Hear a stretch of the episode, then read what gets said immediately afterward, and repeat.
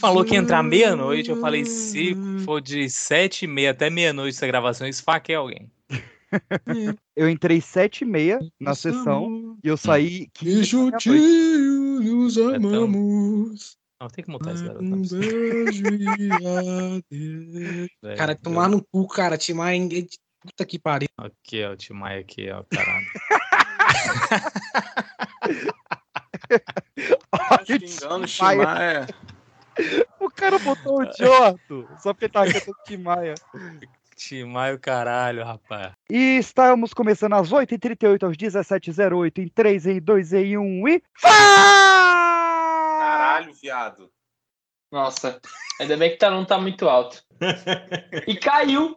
Não, Caiu? O PC dele falou, Grito, foda-se. que derrubou. a coisa. O PX espiou o Estourou o, pulmão. o, o, PC Caiu dele, aí. cara. Estourou essa porra. O peixe dele falou: não, o microfone chega. O peixe falou assim: eu- o PC olhou e falou: cara, não, chega, cara. Eu não, eu não sou pago pra isso. Eu não vou, eu vou parar. Porra, foi demais até pro cara, mano. Eu sabia que esse negócio ia dar errado. Tá. É um grito muito grande. Foi ela Um grito muito baixo também não tem, né, cara? É. Foi, foi o que ela disse. Não, dá pra gritar Ah!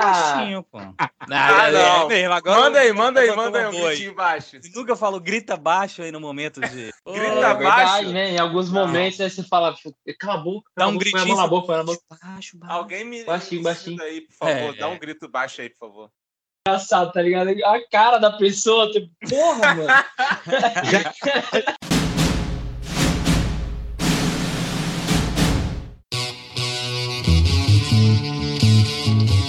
Você está ouvindo o Pipocast, o podcast que é um estouro. Sequência não presta. Ah, não presta. pega. Por favor, todo mundo sabe que os originais são sempre melhores. Não generalize, muitas sequências foram melhores que os originais. É mesmo? Cite uma.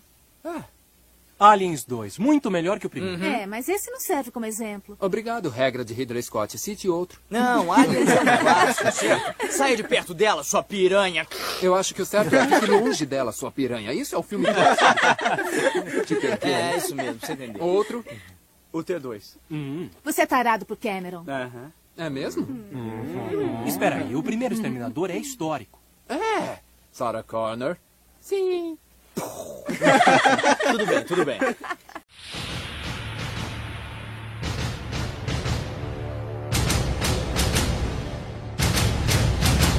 Fala galerinha do mal, está começando mais um Pipocast para toda a sua rede de rádio, Spotify, iTunes, Catbox, SoundCloud ou toda a plataforma que esteja nos ouvindo de forma legal e legal.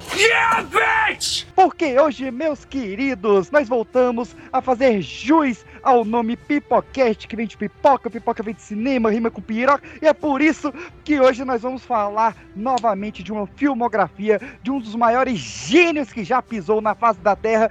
Christopher Nolan. Aê!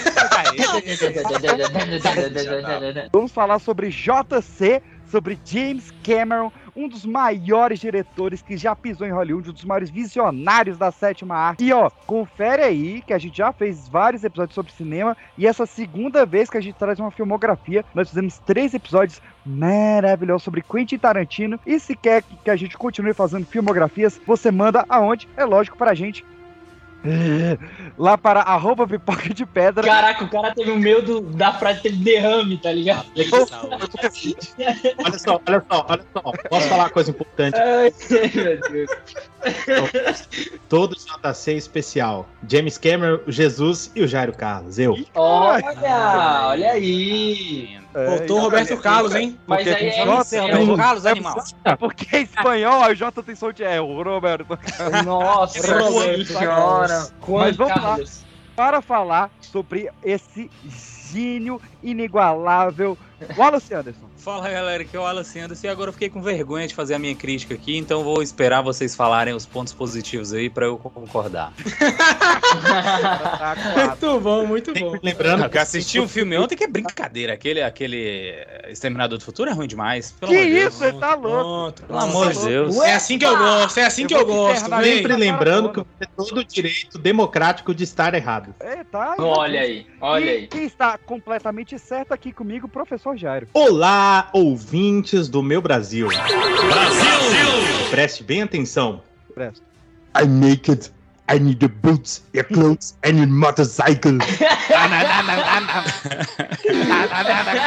Vai falar que isso não é ruim, vai. Muito da hora, mano. Muito da hora. Ai, ainda da minha bancada, estamos aqui diretamente do Rio de Janeiro com o Arthur Renan. Salve, salve, rapaziada. Arthurzinho na voz. E olha só, James. Mano, James, é muito pouco saco pra muito baba-ovo, meu filho. Ih, eu babo mesmo, babo mesmo. Mandaste bem. Cospe os pentelhos, cospe os pentelhos. Babo mesmo. Criar uma panelinha pare! grupo. O ouvinte já tá sabendo. É, exatamente. ô, Arthur, ouve, ouve aqui na minha voz. Aproxima do fonezinho. Vem cá, vem cá. Vem, vem no meu vídeo. Ele vai gritar, ele vai Vou gritar. não, vou não, Não prometo. que Não vou faz isso não. Ó, Pilte te count navi. É, fala galerinha do mal em navi. Nossa, o cara aprendeu o dialeto, mano. Veja bem, o cara colocou três palavras aleatórias e falou, ok, essa é a minha linguagem na É, é, é, é. Completamente fora da casinha. E desacreditado diretamente lá do crédito.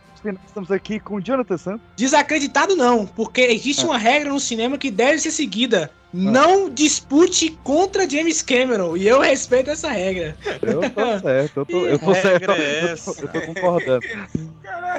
E pra fechar esse time de malucos, estamos aqui de volta com o meu queridíssimo que esteve ausente tanto tempo, Lucas Sirks. Aqui é o Circe, I'll be back.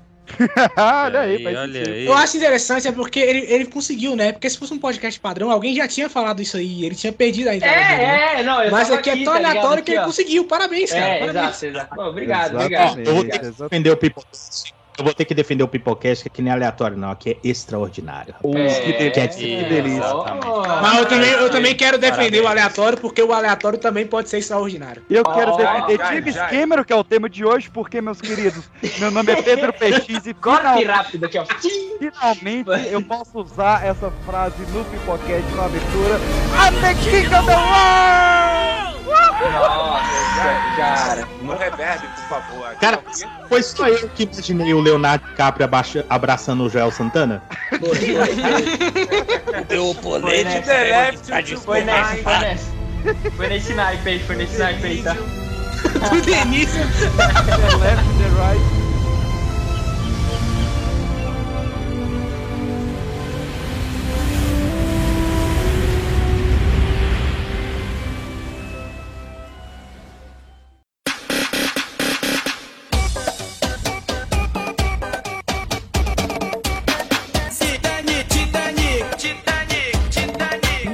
Meus queridos, no Canadá, James Cameron. Ele torna uma pessoa é, agradável? De- Não, de- torna ele é, canadense. Corte rápido. É Tramontina. Ah, não, cara, vamos, vamos mandar real. tá- Essa, essa fase de ser rei do James Cameron tem que passar. Já passou, né? Já passou. né? Caralho, bicho. Já ninguém, ninguém, a gente- ninguém o cara é criança cara. ainda, porra. Ele ainda é criança. James Cameron, criança, tá? Criancinha. Caraca. Ele tava. Ele queria ser artista. É Ele queria ser artista. Ok. Inclusive, os desenhos à mão que ele fazia quando criança são os desenhos que o Jack mostra pra Rose no Titanic. Aqueles são os desenhos de criança do James Que Cameron. merda. O moleque é brabo. E aí, quando foi em 71, ele se mudou pra Califórnia pra estudar física, só que ele achou física muito de físico. E aí ele trancou a faculdade e foi estudar filosofia. Ó, Ó, eu tô quase fazendo o mesmo, hein?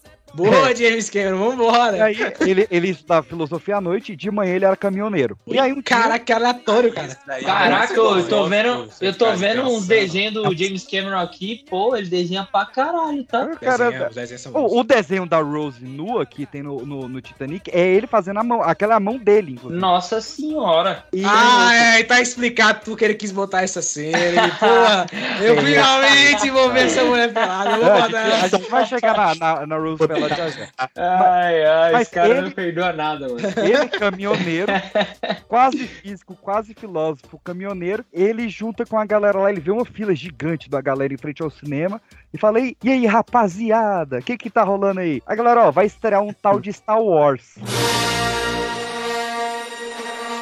Tinha que ser, né, papai? E aí, velho, o moleque sentou na cadeira, quando ele assistiu esse filme, ele falou, é isso que eu quero fazer, eu quero Ô, fazer PX, filme. deixa eu aproveitar que esse pode ser o único, única coisa que eu realmente vou contribuir pra esse programa, que é assim, é, eu ass- Não, não, é, é, eu, eu assisti um documentário que chama é, Light and Magic, que é, Aham. é, da Industrial Light and Magic. Sim, Cara, e esse, E, e se esse documentário ele conta muito de como que foi assim essa jornada de, de vários criadores que quando assistiram Star Wars é, tiveram tipo epifanias a rodo, tá ligado? Uhum. É, e o James Cameron ele foi um dos caras que também, se eu não tô enganado, é a partir daí que ele tem a ideia de fazer o Terminator, não é? Que ele tem um sonho lá do. Não, ainda não. Ne- Ah, nesse então- momento, ele então esquece, eu não vou contribuir pra nada. nesse pra programa. caralho. tô, tô, tô. Acabou minha contribuição, pessoal. Agora é só cara piada só ruim e tinha trocadilho uma idiota. contribuição e gastou a ficha à toa. Não, É, o cara, falando, ele só tinha falando. uma chance. Vejam bem, É, uma já chance. era. É, você Aí, era o Kyle Reese e as máquinas ganharam. Não, não, eu, eu pelo contrário, eu fui, eu fui o, o Fred, pô, e aí deixei aí a zaga adiantar. Nossa, eu fiquei pensando aí. é Fred no Terminator. Nossa, Mas o, ô, Pico, só, não, só contribuindo, né? Você eh, completando. Não, aliás, contribui olha, direito, olha, irmão. olha o que entrando na minha cabeça. Não, ele é professor, ele sabe o que ele tá falando. Não, sei nada, não. Cara, tu já foi em alguma escola de fato, irmão? Você, você tem professor que não sabe, cara. Já, pô, que isso? Tem professor que não sabe do que tá falando, cara. Fala, Foi em alguma escola? Não, ele é analfabeto. É, agiliza a nossa contribuição. É, só, só, só complementando o que você falou, o James Cameron entrou na sala de cinema, sentou na cadeira, começou a ver Star Wars e aconteceu com ele exatamente o que aconteceu com todo mundo que teve essa mesma experiência. A sua vida mudou. Exatamente. É, e, e vale Mas dizer também. dessa que tem professor que não sabe o que, que tá falando, Não, a internet e- até caiu. E vale dizer também, a galera, às vezes, é, isso é engraçado, o pessoal às vezes perde um pouco de. Hoje em dia não tem muita noção do impacto que foi Star Wars, né?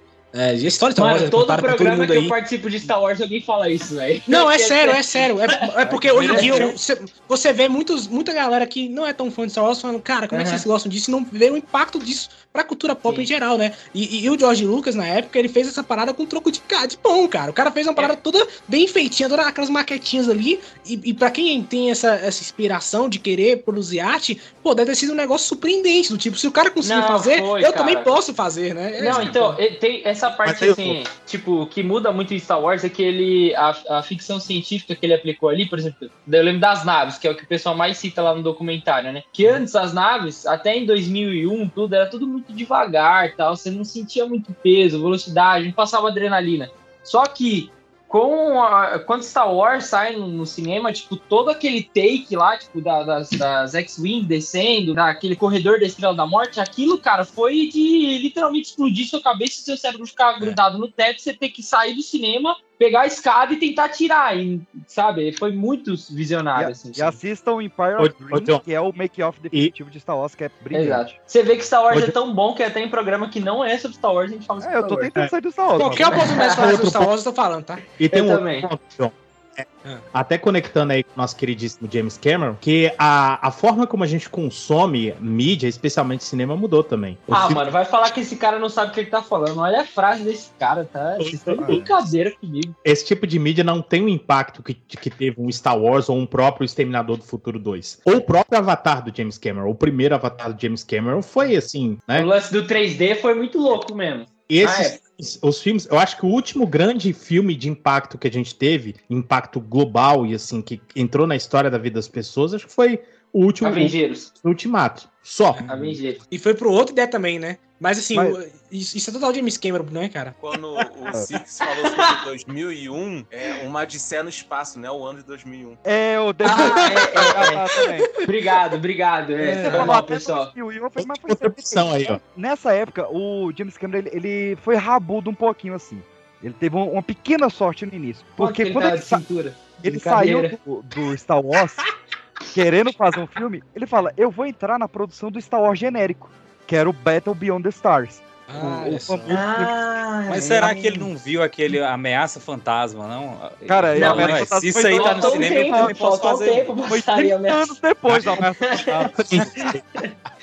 Quando ele entrou no Ah. Battle Beyond the Stars, que é o- Star Wars que a nave tem peitos, aquele filme maluco lá do, do Roger Mas Corman. esse filme é muito bom. É maravilhoso, eu não tô tirando. Ele tava fazendo faculdade, né? Inclusive, o TCC dele, que é o Xenoverse, tem muita coisa do Avatar, tem muita coisa do Aliens, tem o, o robô muito parecido com o que a Ripley usa, tem muita coisa do Terminator, né? Tem cyborgs e tal. Ele entra no Battle Beyond the Stars, trabalhando com o Roger Corman, e o Roger Corman dá o desafio dele pra fazer uma nave o mais barato possível. E ele consegue fazer uma nave com 15 dólares, porque ele usa a o resto do- da embalagem da marmita da- dos operários e constrói o interior da nave inteira. E é perfeito. Caraca. Dólares. E aí, É, aí, aí as pessoas já devem estar pensando, porra, mas como assim e tal? Mas, tipo, tinha maquete, tinha prop, tudo isso Sim, que sim. Ele, ele fez para compor. sim, E foi, já 50 tinha um centavos de dólar nessa época você trocava de carro.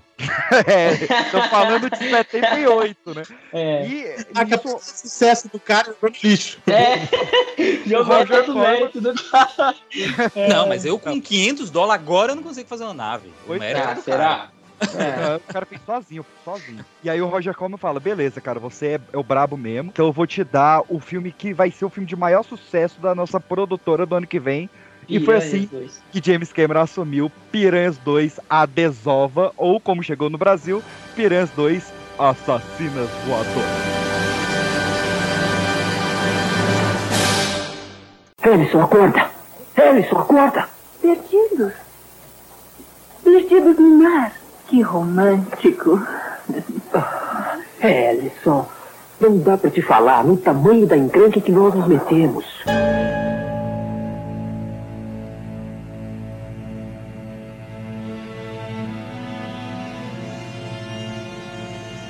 Ele começou em sorte, hein? Porra, piranhas. Porra, Não, eu vou, eu vou te falar um sorte. negócio. O único filme de piranhas que eu lembro, da- assim, de, de ter assistido Brasileirinho. foi. Não, não. foi aquele filme Piranhas 3D. Eu lembro Que é muito bom, que é no Parque Não, não é bom, não. Eu Só tem adoro, muito adoro. peito, velho. Cara, eu sou Eu contra esse filme de animal atacando. Eu adoro. Anaconda, piranhas, cobras. Anaconda, Anaconda Tem é um legal. Piranha Conda, Anderson. Piranha Piranha Conda? Piranha Conda. Tem. Não, mas isso aí é naquele outro. Nesse filme aí é a Gretchen, né? Não, pior que é, é, é de terror mesmo. Cara, Gretchen também. esse filme, ele, ele é trash. Ele é muito trash. É muito ruim esse filme, cara. Ô, eu tentei assistir, tá? Vi 15 Ah. minutos, desliguei e foi isso, cara. Não dá. É muito Velho, ruim, cara. Ele foi o prepúcio de toda a carreira do James Cameron. Nossa, É o que quê? Cara, é o prepúcio. Eu sabia Porque que eles assistiam Isso é. Você queria dizer prenúncio? Não, eu Não, queria ele dizer é prepúcio mesmo. mesmo. Porque ele, ele começa É. com uma filmagem num navio afundado, que, né, ele ficou famoso fazendo isso depois. Ele tem uma- um conceito muito do Alien, porque uma piranha, um cara engole uma piranha, ela fica 24 horas na barriga dele até sair, que é muito do, do Alien também. E esse filme, ele já começa a peitar estúdio pra lançar a versão do diretor. Tem a versão do diretor de Piranhas 2. Ah, é por isso que você gosta desse cara, então. Lógico é por isso. Ah, tá explicado. E, e velho, o James Cameron, ele sabe se defender. Ele sabe vender o peixe dele. E uma É. vez Ah, ele tem- piada, trocadilho, hein? Ai, ai, ele acha. achou? Caraca, cara, na Ah, moral. E perguntaram pra ele: Você não tem vergonha do seu primeiro filme? Ele falou: Não, porque eu fiz o melhor filme de piranhas voadoras que já foi feito. Muito bom. Primeira lição, lição coach de hoje, tá? Acredite em seu trabalho. Se você não acreditar, ninguém mais pode. Olha aí. ó. Sobe a música de fundo agora. Não. Eu acho massa que, que o Lucas, ele dá muito área pro PX aí. Chama a trilha aí, editor. Foda-se. É, nenhuma. Mas eu, go- eu gosto desse argumento, eu gosto desse argumento porque eu vi um dia um cara falando de. Alguém É. fez uma crítica assim, ao cinema brasileiro e o cara, um cineasta falou: Pra você que não sabe, meu amigo, o nosso cinema nacional é o melhor filme brasileiro do mundo todo. É, não tá errado aí. Tá. Caraca. Mas Aprendeu com tapioca. James Cameron. Aprendeu É. com ele. Oi, oi. Você tem certeza que você queria dizer prepúcio?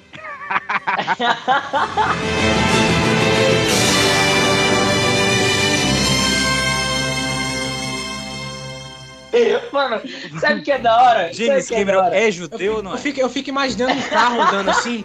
Eu fico imaginando um carro andando com a gente dentro do carro. E aí Arthur caiu e ficou lá atrás. Ele ficou Não, aí ele veio correndo assim, tá ligado? É. Abriu a janela. Vocês têm certeza? O Arthur tá duas vai horas, prepúcio É que ele- não. Não é possível. Tá Mano, gravando no Explorer. eu não consegui seguir, cara. Eu não Eu sabia. Vamos na fofoca. É, de 1984. O. James Cameron, ele era casado com uma garçonete chamada Sharon Williams. Era muito feliz com ela. Foi casado Ou seis essa é a mina naquele. Ele casa. Ah, não, não é. Desculpa. Foi mal. Não. Já, já me respondi aqui. E um dia, ele tava gravando Piranhas, ele acordou suado, e a menina falou, bicho, que foi? Ele ele falou, ó, tenho duas notícias pra você. A primeira é Eu me que... caguei. Eu me caguei. A primeira três notícias.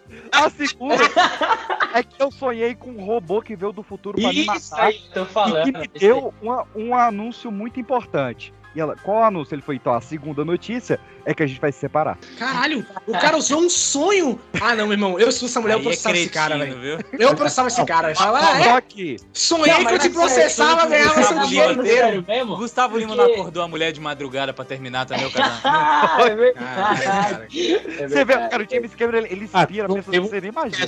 Um pipocast aí pra trás, que o cara esperou a mina estar hospitalizada pra ele ir lá terminar com ela. Foi É verdade. Ele deu um presente pra essa mulher, pelo menos. Porque ele falou: Eu vou te homenagear da melhor forma possível.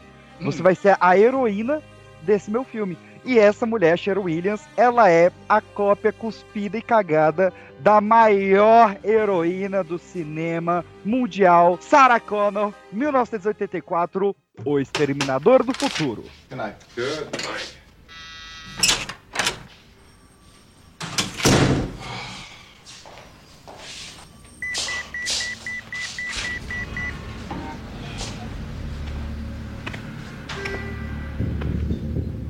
I'm a friend of Sarah Connor.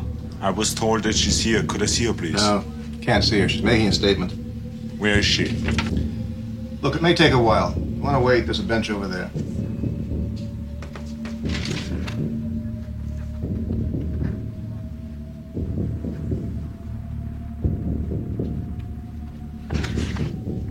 I'll be back.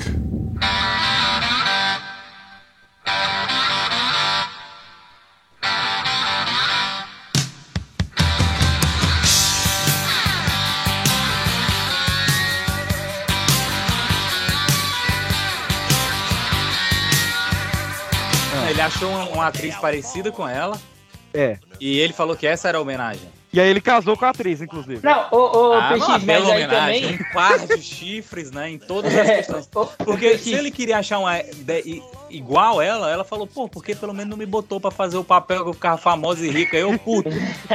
Não, mas aí entra o, o detalhe que o PX não, não comentou, que tipo assim, ele, ele fez a. é, tá, ele desenhou lá o, o que ele, o sonho que ele teve, que foi uma figura, tipo, uma caveira de metal andando, tipo, de- sai debaixo da cama, segurando a faca e, tipo, vai tentar matar ele. Aí ele começou a desenhar, tipo, escrever lá o roteiro, todas essas coisas, não sei o que, não sei o que lá. E quando ele mostra pra, pra acho que era pra esposa atual, ela fala que ele tava ficando maluco. Aí que ele, ele decide, tipo, Eu vou ficar terminar. maluco sozinho. É isso. E aí, olha que fato, fato curioso também. Na, acho que na produção de Piranhas, ele conhece uma produtora. A Gail. Hurt. Isso. Hurt. Aí, tá vendo? Esse cara é, é ninja pra caralho. Aí ele escreveu o roteiro e passou pra ela. Falou assim, ó, me ajuda a vender esse filme. Porque é um filme muito maluco, né? Se a gente para pra pensar hoje, Terminator é fantástico e tal, mas ele é um filme muito maluco. Calma. É, e Calma aí... nada, é fantástico, tá maluco? Não, é, é- é fantástico. E- Genial. Não, Genial. é, não, Genial, é genial. fantástico. Aí ele pega, assim, é, e manda o roteiro pros estúdios. Ninguém decide comprar o, o roteiro até ter o nome dessa mina. Quando tem o nome dessa mina, aí o filme, tipo, realmente sai. E aí, se eu não só. enganado, esse roteiro também passa na mão de várias pessoas, né, PX? Sim, é, pra, pra vocês terem ideia quem é essa mina, assim, ela vinha fazendo algumas produções meia boca ali, mas que a galera tava vendo, alguns curtas, clipes. E essa mina foi a criadora da, da The Walking Dead, velho. Caraca! E- como é que é? e- é, essa mina foi quem criou The Walking Dead. Essa mina foi quem casou com. Não, peraí, a não, série, né? A série. a Ah, série. tá. É, pô. Ela veio, ela veio a casar com o Brian De Palma. Ela depois largou o Brian De Palma, casou com o Jonathan Heisinger, que foi o cara que dirigiu Jumanji, é, o Duro de Matar 3, o Punch. mas casamento não entra no currículo. não. Ela casou com o James Cameron. Olha, ela E com quem você tem uma casar. ficha corrida aí, né, cara? Durante a gravação do Não. filme, ela começou a furar o James Cameron ali e ficaram casados quatro anos. É coisa dele. É, ela deu uma. Foi um casamento bem complicado, né? Acharia, né? É, mas vamos falar do, do, do clássico. Mas só, só- antes de você continuar aí, ô mestre Então Peixão, vamos falar do clássico. Ah. é, esse lance da, de ele tentar vender, passar o roteiro aí, né, pra vários estúdios, vários executivos, ninguém gostar do filme, ninguém querer vender isso, isso só prova que a gente já falou mais de uma vez nesse programa aqui. Até três. De estúdio não sabe porra nenhuma de nada, né? Mano, é verdade isso. Não, você tem razão, porque, tipo assim, ó, eu, eu tava. Teve recente. Vamos datar esse programa aqui agora, nessa minha frase. que a gente teve aí o The Rock fazendo um alvoroço, não, porque vai chegar Adão Negro, vai mudar a hierarquia, não sei o quê. E aí chegou o James Gunn e falou assim, amigo, palma o seu, né? Um abraço. E acabou tudo, pau na sua rocha.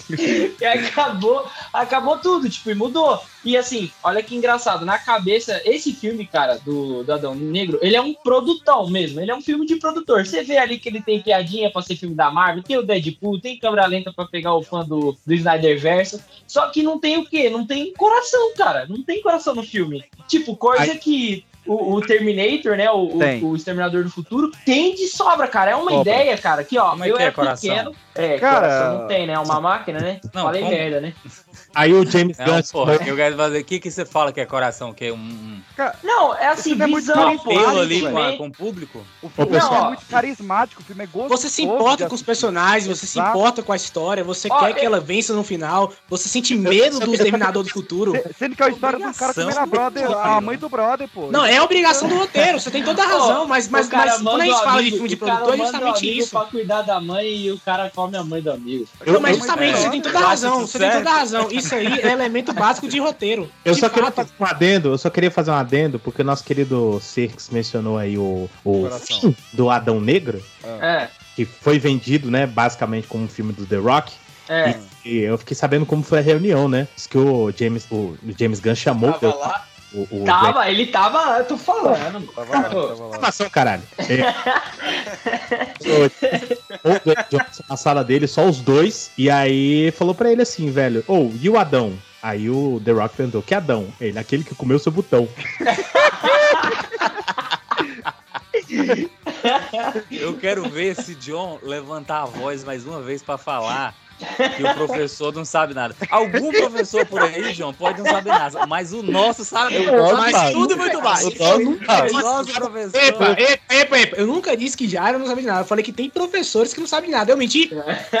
Mas, aí, Gente, professor aqui. Mas, gente, professor aqui tá valendo por todos os outros. Só isso que eu tenho a dizer. já que você puxou a história, Jário, vamos pôr uma historinha também, porque o James Cameron precisava de um estúdio. Ele não É. tinha estúdio. E aí ele foi fazer uma reunião também. E ele falou: Lance. Lance era o cara que tinha estrelado Piranhas. E, velho, o James Cameron deve dever muito pra esse cara. Alguma dívida. Esse cara deve ter um nude do James Cameron. Jogo coisa. do bicho, jogo do Porque bicho. o James Cameron ficou 30 anos pagando favor pra esse cara. O Ah, primeiro tá. foi que esse cara ia ser o Exterminador do Futuro, né? O T-800. Ele falou, Hum. Lance, você bota a roupa de, de T-800, a maquiagemzinha de caveira. Quando der 20 minutos, você invade a reunião fingindo que vai matar geral. E aí ele tava lá na reunião e chega o cara. Tam, tam, tam, tam, tam, tam, tam, tam, tam, tam. E os caras olham assim e falam: Ok, 6 milhões. Você tem 6 milhões pra fazer o filme. Convenceu, velho, os malucos. Cara, vale, Mas uma coisa. dizer uma Mas coisa. onde é que entra o vi- Arnold nessa história aí? Eu vi. Ah, Aquele shape, né, meu amigo? Não dava pra passar batido. Ah, não, o Arnold, o engraçado Arnold é outra história. isso, né? Tava no Miss Olímpia, né? Isso que eu perguntei aqui. Não, eu perguntei o, o. Arnold tava gravando Conan o Destruidor nessa época. Sim, Mas tem Ah, coisa aí, tem uma coisa. Às vezes a gente analisa a filmografia dos cineastas que a gente gosta e tal. é. E a gente vai lá nos primeiros filmes e tem aquele filme merda, filme B, filme de, de orçamento, né? Mas, cara, olha quantas vezes o PX já mencionou o Piranhas 2 aí e o qual tamanha importância que esse filme teve pra vida do cara, que é. Do PX, né? Tá, só do Não, PX. Porque pro James Cameron ele esqueceu esse filme semana passada. Ih, tipo, na, na semana Tá seguinte. maluco. O, o- o- ele tá falando aí, é, esse filme abriu uma série de portas, uma série de oportunidades pro cara que, sabe, é que é importante. Às vezes o filme pode ser uma merda e tudo, mas, Aham. pô, que, sabe, lança o cara, velho. Lança o cara. Mas É verdade. ele, ele por muito você tem um tempo ele renegou. bonito, professor. É, ele, ele, ele tá sendo muito poético. O, Esse é o James. Cameron, por muito tempo, ele renegou o Piranhas. Ele falou, esquece, o no- primeiro filme... Cara, no primeiro Pio filme no seu argumento agora, professor. Mas, quando ele percebeu o quanto que Piranhas foi importante, Vai, eu eu tenho orgulho de que falar que Piranhas começou com ele. Ele começou com as piranhas. Mas vamos falar vez do... que você tenta ajudar o PX, ele te esculacha, hein, professor? É verdade. Eu estou aqui, ó, pegando... Esse negócio de amigo do host é só pra gente entrar na, na, na, na bancada.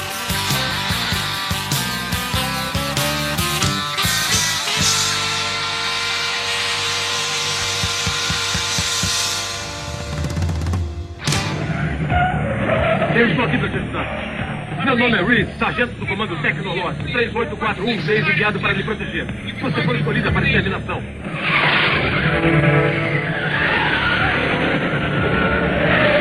Um L19, responda. Aqui um L-19, seguindo pelo Olympique, perto da Oberland. Estou mandando reforço. Mantenha sua posição atualizada. É um engano. Não fiz nada. Não, mas vai fazer. É muito importante que você fique vivo. Como aquele homem levantou depois de você... Não era um homem. Era uma máquina. Um exterminador. Modelo 101 do sistema Cyberdrive. Tá aqui na minha mão, agora eu tô cheirando. É, Tá aqui na minha mão, opa, cheirando. cuidado. O roteiro de Terminator?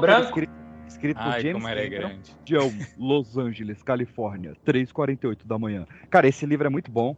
Recomendo a todos comprarem. Porque é uma história fantástica, velho. O cara vem do, do, do futuro pra matar a mãe do maluco que vai ser a, a resistência contra as máquinas. Vem um cara atrás pra matar o robô e esse cara vai ser o pai do Salvador. Mano, não, é sério. Eu, eu lembro que eu vi esse filme numa.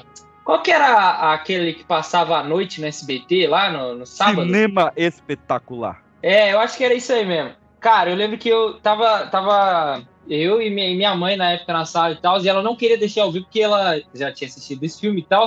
Mas na hora que o Arnold aparece, ele dá um murro e ele arranca, tipo, ele perfura o cara assim, e ele acho que puxa o coração do cara pra fora, É. eu sei lá. Mano, aquilo foi. Mano, foi, olha, foi uma das coisas mais fantásticas que o Cirques de 7 anos podia ter assistido na vida dele, cara. Cara, é legal porque é um É filme de terror, ele é um filme slasher. Esse filme ele não tem diferença de um filme do Jason, de um filme do Fred. Ele é um Pô, e ele não tem expressão, mano. Ele não tá de Não, máscara, tá ligado? Assim como é, é é uma galera fugindo com o assassino que vem devagar atrás e vai matar. Exato, nossa, mano, é bom demais esse começo, velho. Esse filme, na verdade, se você for parar pra analisar ele, ainda mais se você comparar com dois, que é uma sacanagem, comparado com dois, esse filme fica até fraco.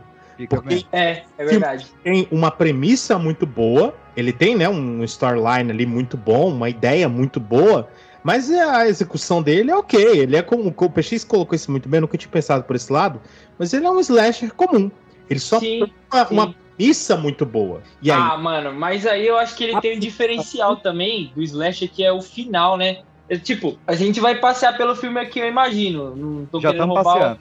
Tipo assim, mas no final, eu acho que ele tem a diferença, porque ele morre, só que ele, tipo assim, vai, explode o caminhão, aí ele tá morto. Aí ele sai do caminhão, tá ligado? No stop Aí ele- motion que envelheceu mal. É, cara, eu confesso que é a primeira vez que eu assisti, mas isso eu acho que é, é decisão criativa, viu? Usou 24 quadros, você pode reparar ali que tem umas horas que ele dá umas engasgadinhas, é, e aí É, fica não, feio influ- é a mesmo. influência do, do Ray Bradbury e tal, mas Sim, não envelheceu sim, bem, não. com certeza. bem, não. Aí ele morre lá depois na, na é, quando o Kyle Reese explode, né?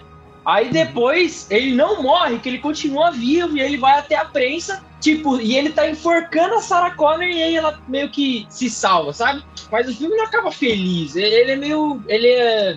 Vingadores Guerra Infinita. ele, nesse sentido, ele é bem slash, sim. Ele acaba, ele acaba com alguém escapando vivo, uma pessoa dos personagens, dos muitos personagens. Aham. É, alguém morreu pra ajudar a derrotar o- a criatura, no caso, né? E a criatura, teoricamente, morreu. Tanto é, é tão slasher que a criatura volta no filme seguinte. Ah, é, mas, aí Mas já não é nesse ele, ponto né? aí, perfeito comentário do professor Jair. Eu assisti É, velho. ontem, ela foge num Renegade e deixa aquela mensagem, tipo assim, vai ter sete continuações. E tipo assim, na hora um mexicaninho lá fala, ah, fala alguma coisa, ela não entende o que, que ele falou. Aí falou, tá vindo a tempestade. Aí ela olha assim, sabe, bem clichê. Eu sei disso. Mas é um filme clichê, mas Ah, é um é, ele é- clichê da hora, é da hora isso Não, aí. E, ele E tem uma coisa assim que eu fiz a crítica aqui, porque eu assisti ontem. E realmente cabe muitas críticas. Mas assim, cada geração gosta de um tipo de. De, De de- filme. É.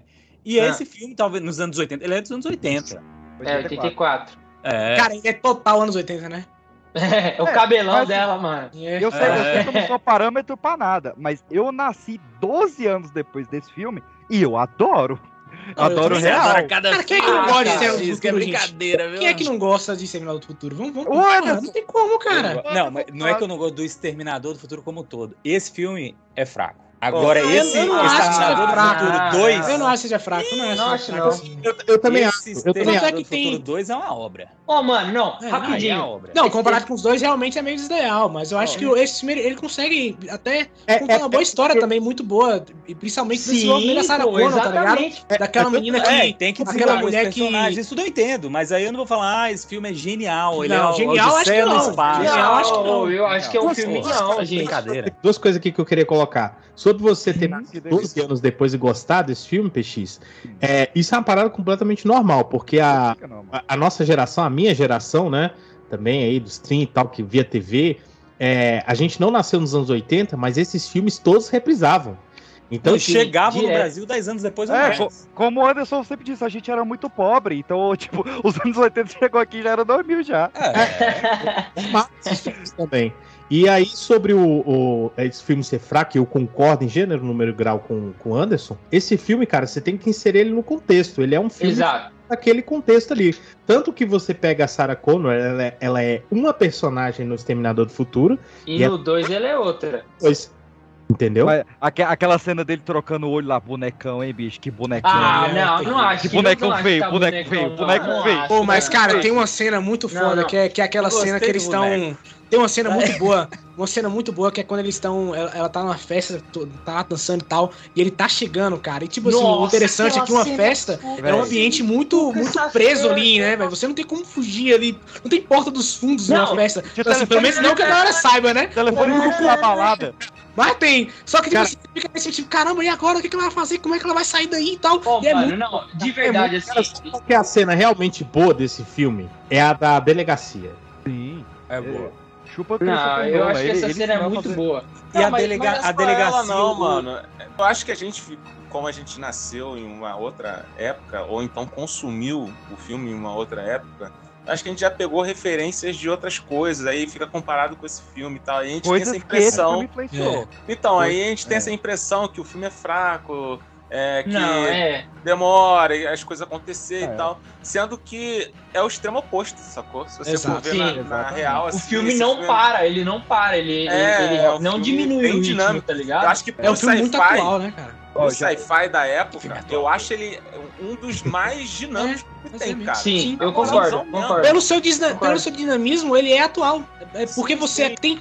Tenta ver o primeiro Mad Max, por exemplo. Tenta ver o primeiro Mad Max hoje em dia. Só um. Nossa, não, não Tentem, dá, tentem. não. Não dá, Tentem, não. tá? Depois, depois vocês voltam Mas aqui e falam isso se esse aí, filme é, é ruim. Vai. Ó, João, Vamos- isso aí foi o que Não, o mas ninguém tá que falando você que falou que, filme não é sabia ruim, de nada. Falou, Não, eu, que é um eu sei, eu, falo- eu época. falo esse contexto, tipo assim, eu, eu concordo totalmente com você nessa questão do seu filme dinâmico, e eu falo que é por isso que eu acho que ele é tão. Parece que ele é um filme, ok, né, não é um filme dos anos 2000, mas ele, ele se, continua muito bem, sabe? Ele, Ele envelheceu muito bem. dos anos 2000, Ó. ele passa pro filme dos anos 2000 Sim, tranquilo. muito bem, muito bem. Quando, quando o PX me mandou a pauta desse programa, acho que foi semana passada, eu acho. Eu revi o, o Exterminador, o primeiro Exterminador.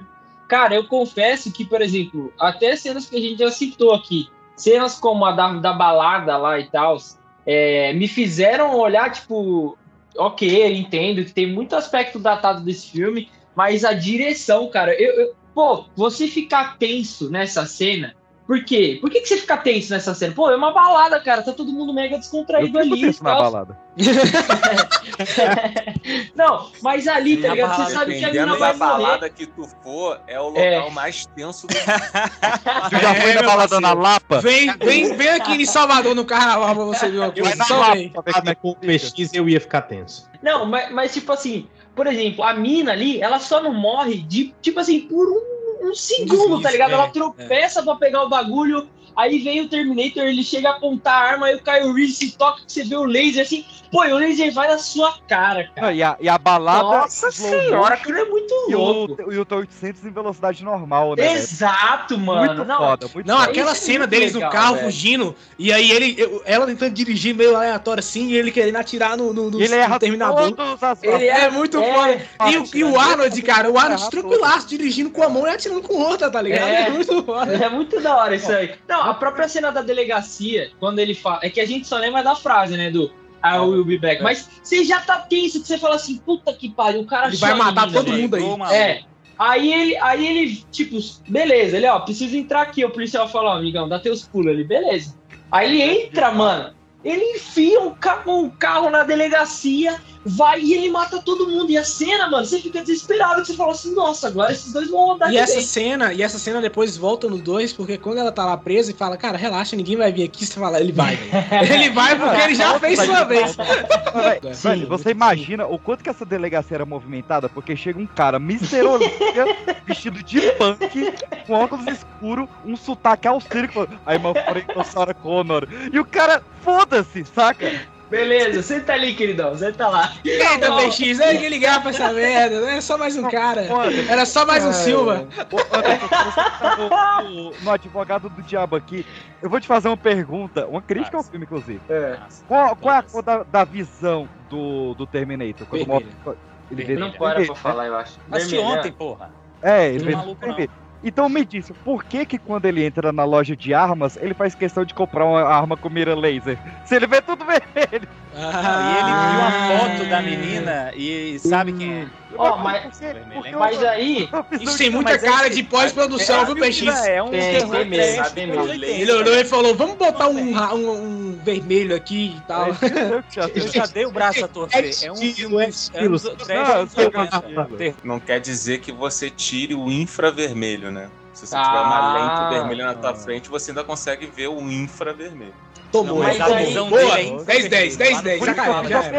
fiz uma acusação, fiz uma pergunta. Mas assim, Não, uma coisa que eu acho te interessante desse na filme, tranquilidade, pô. uma coisa que eu acho interessante desse filme é que filme fala que é infravermelho a visão. Eu só fico tenso na balada, que eu Uma coisa, uma coisa que rolou isso, é, é, perguntaram pro James Cameron, é tipo assim, ah, o seu futuro lá, do, do Senhor do Futuro, é muito surreal, não tem como isso acontecer de fato. Ele fala, você tem certeza que não? Será que nós Mano, estamos manipulados pelas máquinas o tempo inteiro? eu vou te Por que, que falar você uma fica o celular o dia tá? inteiro? Você consegue ficar o dia inteiro sem celular? Compartilhei muito lá no foda, Sem cara. Ideia um drone na China que ele tinha um flamethrower, cara. English, motherfucker, do you speak it? E ele tava queimando um vespeiro. Lança Véi, chamas pra quem é do Brasil, tá? É, é, isso, desculpa. O lança Obrigado, chamas. obrigado. Pra ele, Cara, pra fala ele, brasileiro, man. Tu é brasileiro, pô, pelo amor de Deus. Pra O esse maluco viu drone. Pulp Fiction de noite e nessa aí. É, é, é. Aí English, cara. esse motherfucker, do you speak mora- Aí te mora no Brasil, pô. Pô, pra esse drone pegar o 38 e sair fazendo uma chacina, não demora não, tá? E aqueles cachorrinhos? peraí, peraí, aqueles peraí. cachorrinhos eu robô? tenho aqui uma Mano. sanduicheira do Mickey, você tem que ver a bagaceira que ela faz na do Cirque aí me falou do, do drone armado e tal, com. Ah, Flamethrower. lança chamas, flamethrower. Ok. E esse lança-chamas por uma metralhadora, tipo daqueles é, helicóptero Apache, o Cirques colocou na mão da porra do drone um 38! um 38! Realmente, Six, você pulou o corguinho nessa aí. O impacto desse filme foi: ele ganhou três Saturn Awards de melhor filme de ficção científica, incluindo maquiagem e roteiro óbvios, né? Ele também foi reconhecido pelo American Film como o 42 maior filme daquele século. Ele entrou no- na lista dos 100 filmes mais emocionantes da América. Em 2001, o, o Exterminador foi considerado o 22 maior vilão da história do cinema. E I'll Be Back é a 37 maior citação da história do cinema. E no ano de 2008, o prêmio mais importante, que foi que o filme é culturalmente, historicamente ou esteticamente significativo para a cultura mundial. Lembrando que o James Cameron só tem dois filmes com essa honraria. Um é Exterminador do Futuro, o outro é Titanic.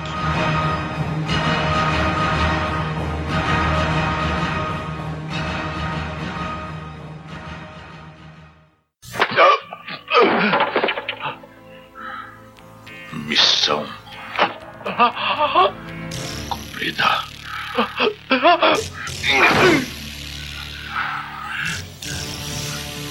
Você sabe que tem gente lá. Você sabe onde eles estão. Encontra eles. Senão eu encontro você. Dito isso, vamos avançando aqui, meus queridos. O que, que esse cara andou fazer? Quando ele saiu do Exterminador do Futuro, ele começou a fazer três projetos ao mesmo tempo. Um, ele estava na pós-produção do Exterminador do Futuro, que estava para ser lançado. Na outra, ele estava escrevendo o que viria a ser o roteiro de Aliens, o Resgate. E na outra, ele estava escrevendo o roteiro de Rambo 2. Né, que é dele o roteiro, pouca gente sabe. Então, assim, Podia ter dirigido esse filme, hein? Nessa época, ele estava realmente muito dentro da indústria. Tanto é que ele criou as mandíbulas do Predador pro primeiro filme, foi ele que criou. Ah, caraca. É, isso tudo porque o Exterminador do Futuro teve que parar por nove meses porque por contrato o, o Schwarzenegger foi obrigado a fazer aquele Red Sonja, né, que é o terceiro filme do Conan, que ele não queria fazer, então teve que parar e ele ficou escrevendo Ali, escrevendo Rambo, aquela coisa toda. E quando o Exterminador lançou, foi aquela coisa, muita gente aclamava ele por causa do Exterminador do Futuro, só que do outro lado ele ganhou framboesa de ouro pelo Rambo 2. Caraca. Sendo que o roteiro dele era bom, cara. Quem mudou o roteiro dele foi o Stallone. O roteiro dele era tipo uma parada do Rambo ter um parceiro que ia ser o John Travolta, e esse Uhum. parceiro se voltava contra o Rambo no meio do filme, era uma parada muito doida ali. Tá explicado porque que ele nunca gravou com, com o Stallone, né, cara? Ele falou, não, nunca É. vou gravar com esse cara. Nunca esse cara vou gravar com esse cara. a porra do meu filme. Ele muda roteiro. Caralho, Só que Stallone e John Travolta ia juntos. ser lindo. Ia ser É massa, lindo. cara. Isso, isso é o puro suco dos anos 80, cara. É, é, isso aí. Mas O Stallone agora tem cara que dos anos 80 até hoje. Tem- assim que ele lançou Terminator e lançou Rambo, estava na hora dele botar o pau na mesa e falar: aí, eu quero lançar uma sequência de Alien e vocês vão fazer. Assim surgiu Aliens o Resgate.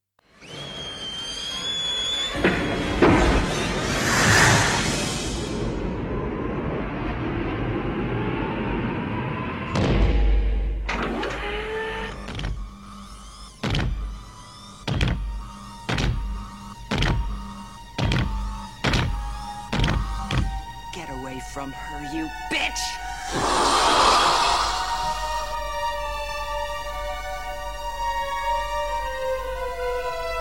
A história que tem por trás desse filme é genial, né? Eu falei, já falei isso aqui. Terceiro da. Todo mas mundo fala essa história. Eu Ele confirmou, ele confirmou, eu posso. Ele confirmou, Ah, eu posso falar, de pai. Deus. Ele confirmou, Pode já contar era. que tem gente que não ouviu, não. Pode contar. Cara, ele é muito simples. O estúdio não tava querendo fazer o, o Alien, os resgates, não queria fazer, não queria fazer. Aí chegou, chegou no quadro negro, né? mano. No local, escreveu o nome Alien, aí botou o Aliens, só que o Aliens, ao invés de escrever um S, ele com Não, cifrão. Aí é isso. Oh, vai fazer isso. cagar, tio. E os caras, Como é que os caras caem no papo desse? Você é um gênio, o dinheiro é todo seu. Ah, cara, isso daí Esse é, é o é argumento que ele usou pra fazer o filme.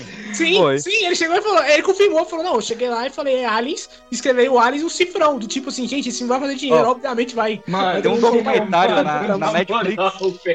Não, No- de nada, mano. no Depois filme que a Michelle Pfeiffer apareceu numa reunião vestida de mulher gato. É. É, Tem o, é, o documentário é. Movies That Made Us, que é o filmes que marcaram a época da Esse, Netflix. esse é muito bom, tá? Esse É foda pra caralho bom. essa série. E aí tem o episódio Pode do ser. Aliens, que é muito bom também, e várias pessoas contam essa história do Cifrão nesse Várias, várias. É Tá genial. E ele, cara, e o melhor de tudo é que ele só foi confirmar isso recentemente. Sim, ele tava no negócio de Avatar, ela falou, cara, tem uma lenda aí que é assim, assim, assim. Ele, não, é real, eu fiz isso mesmo. é muito bom, Mano, né? será que ele falou, tipo, vou parar de encher o saco? É, é, tá, Provavelmente, tá, né, isso cara? É. Não, imagina o cara que é o design, faz o lettering e pergunta pro chefe: e aí, bota o cifrão ou não nesse? É, essa, essa história, além de. Não é impossível, mas improvável, né? Porque. Não é possível. É. O cara escreve o nome numa lousa, aí o, o diretor. É, realmente, então toma aqui 70 milhões de dólares.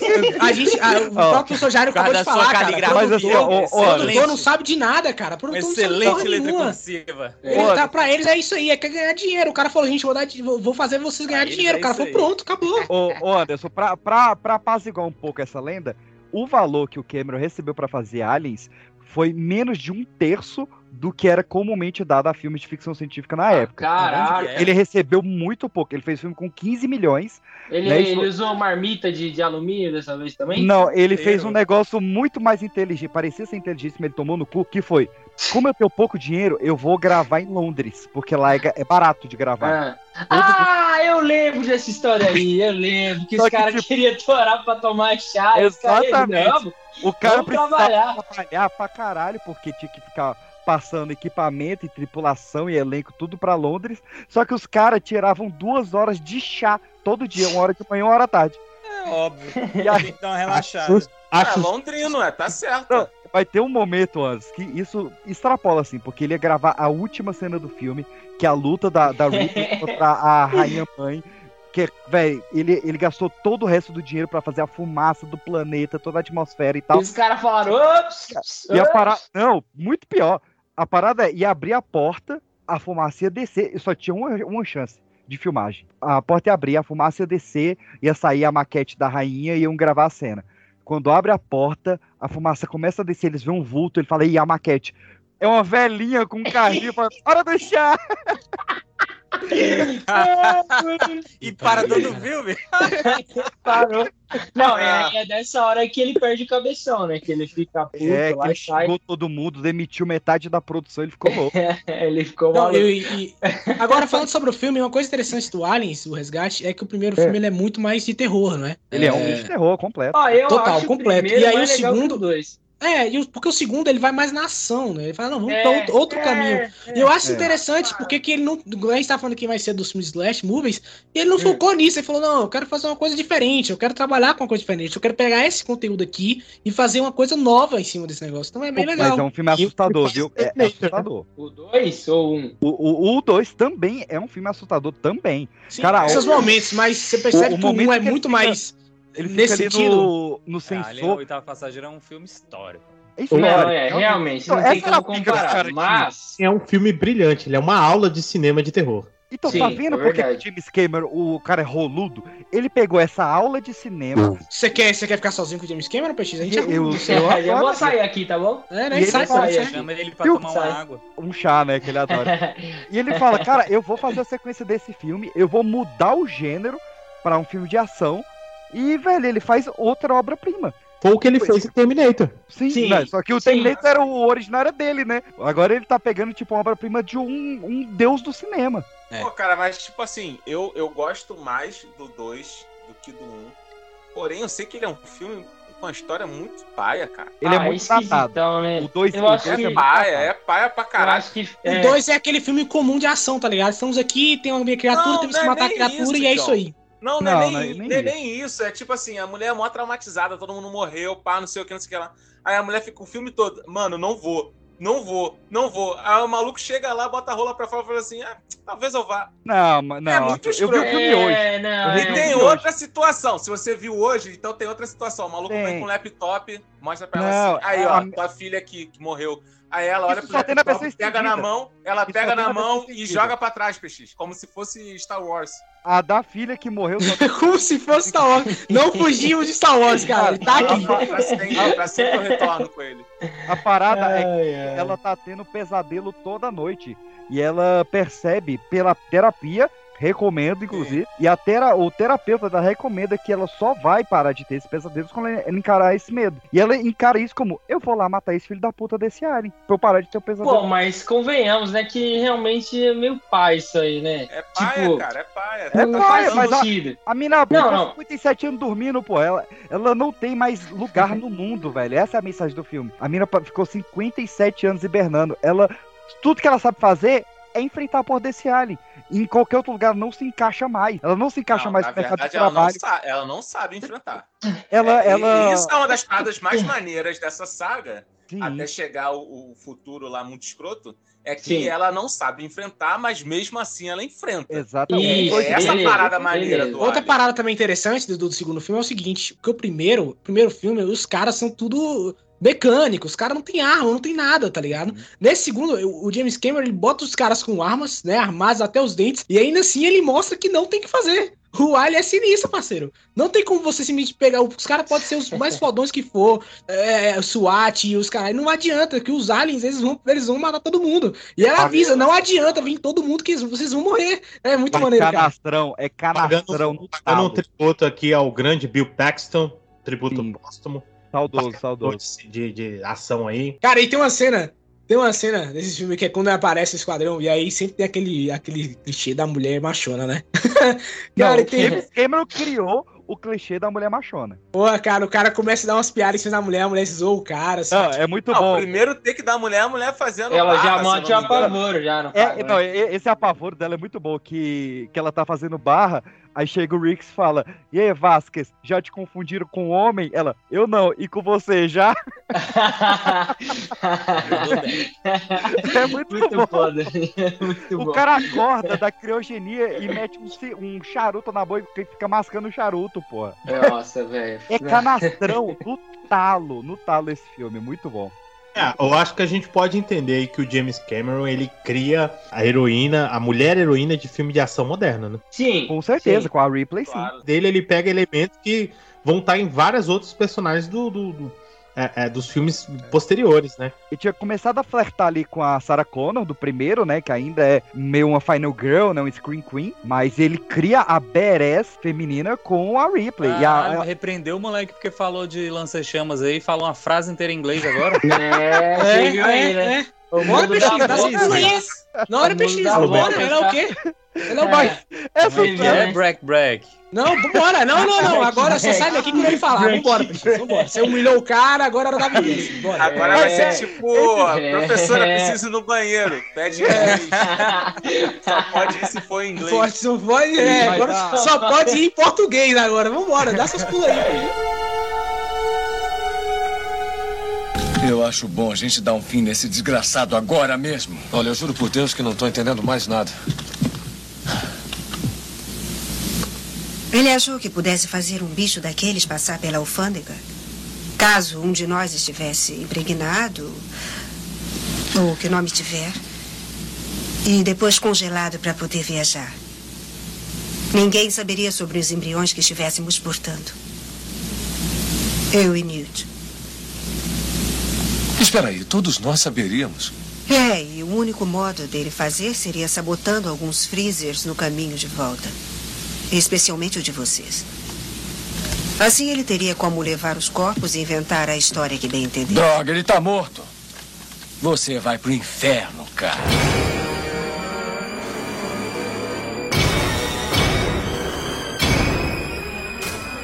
a própria Sigourney Weaver, ela fala que se não fosse pela Ellen Ripley que o Cameron criou, não ia existir Kill Bill, por exemplo, não ia existir Jogos Ah, Vorazes. será?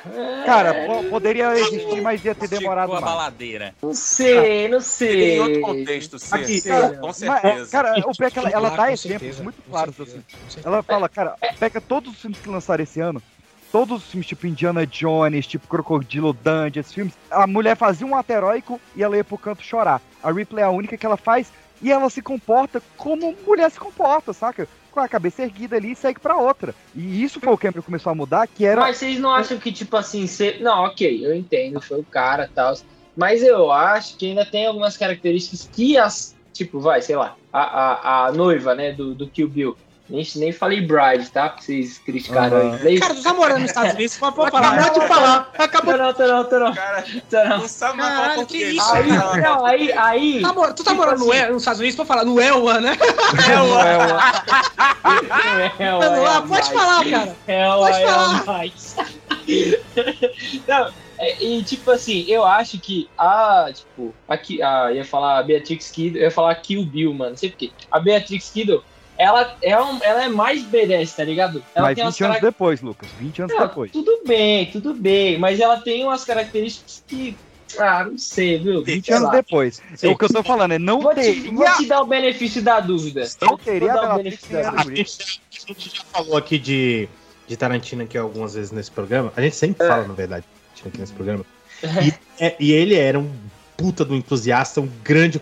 Mais do que diretor e, e roteirista, ele era um grande Sim. consumidor de cinema.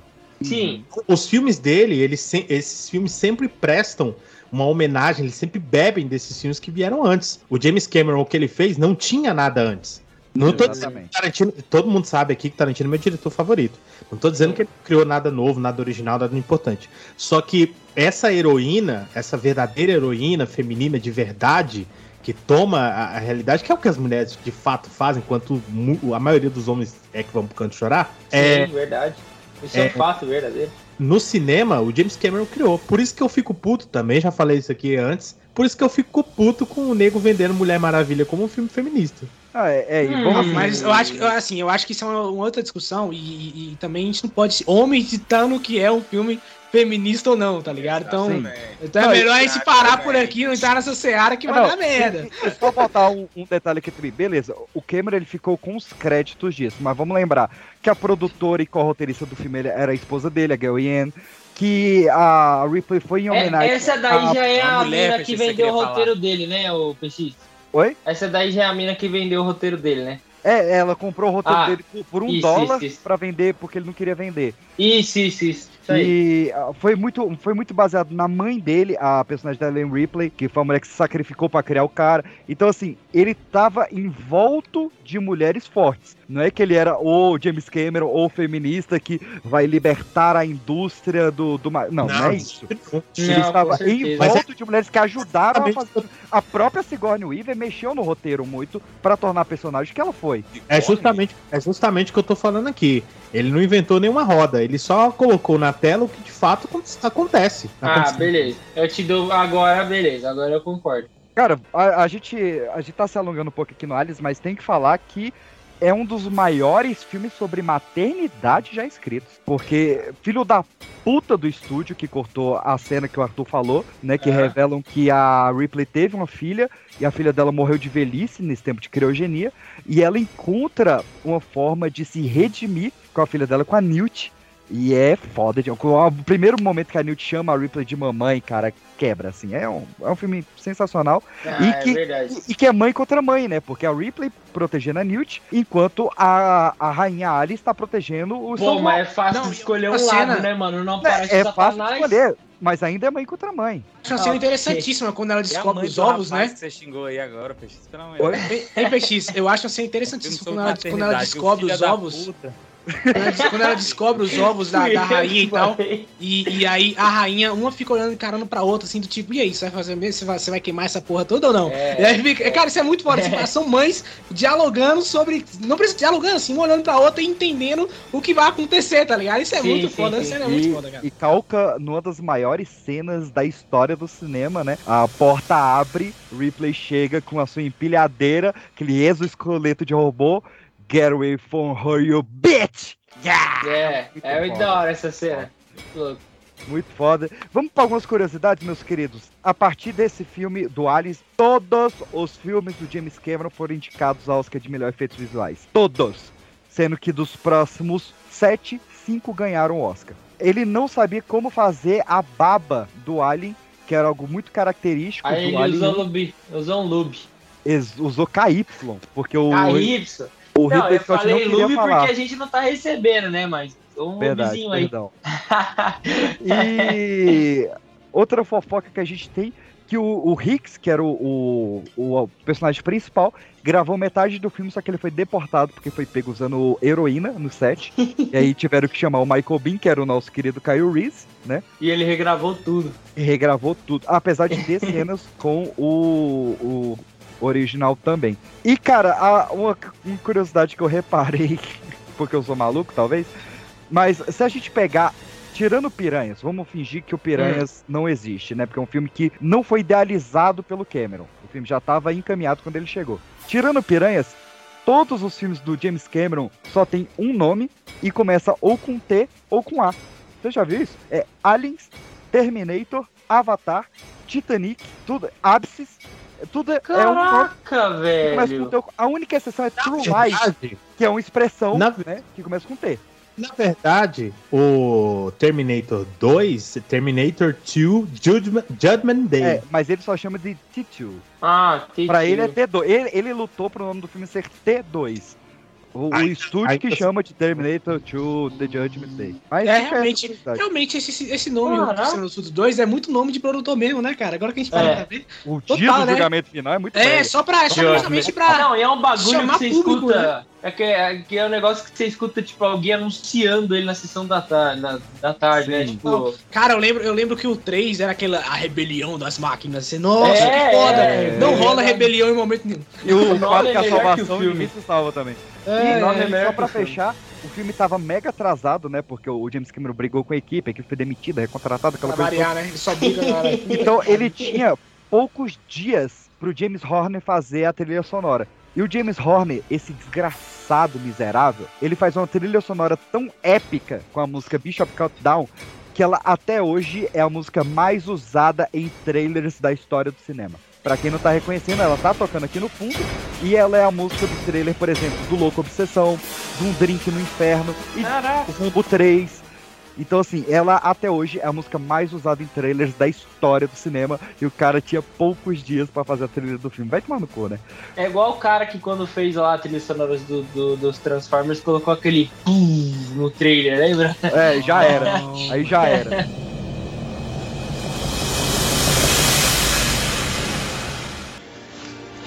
It's all over, man.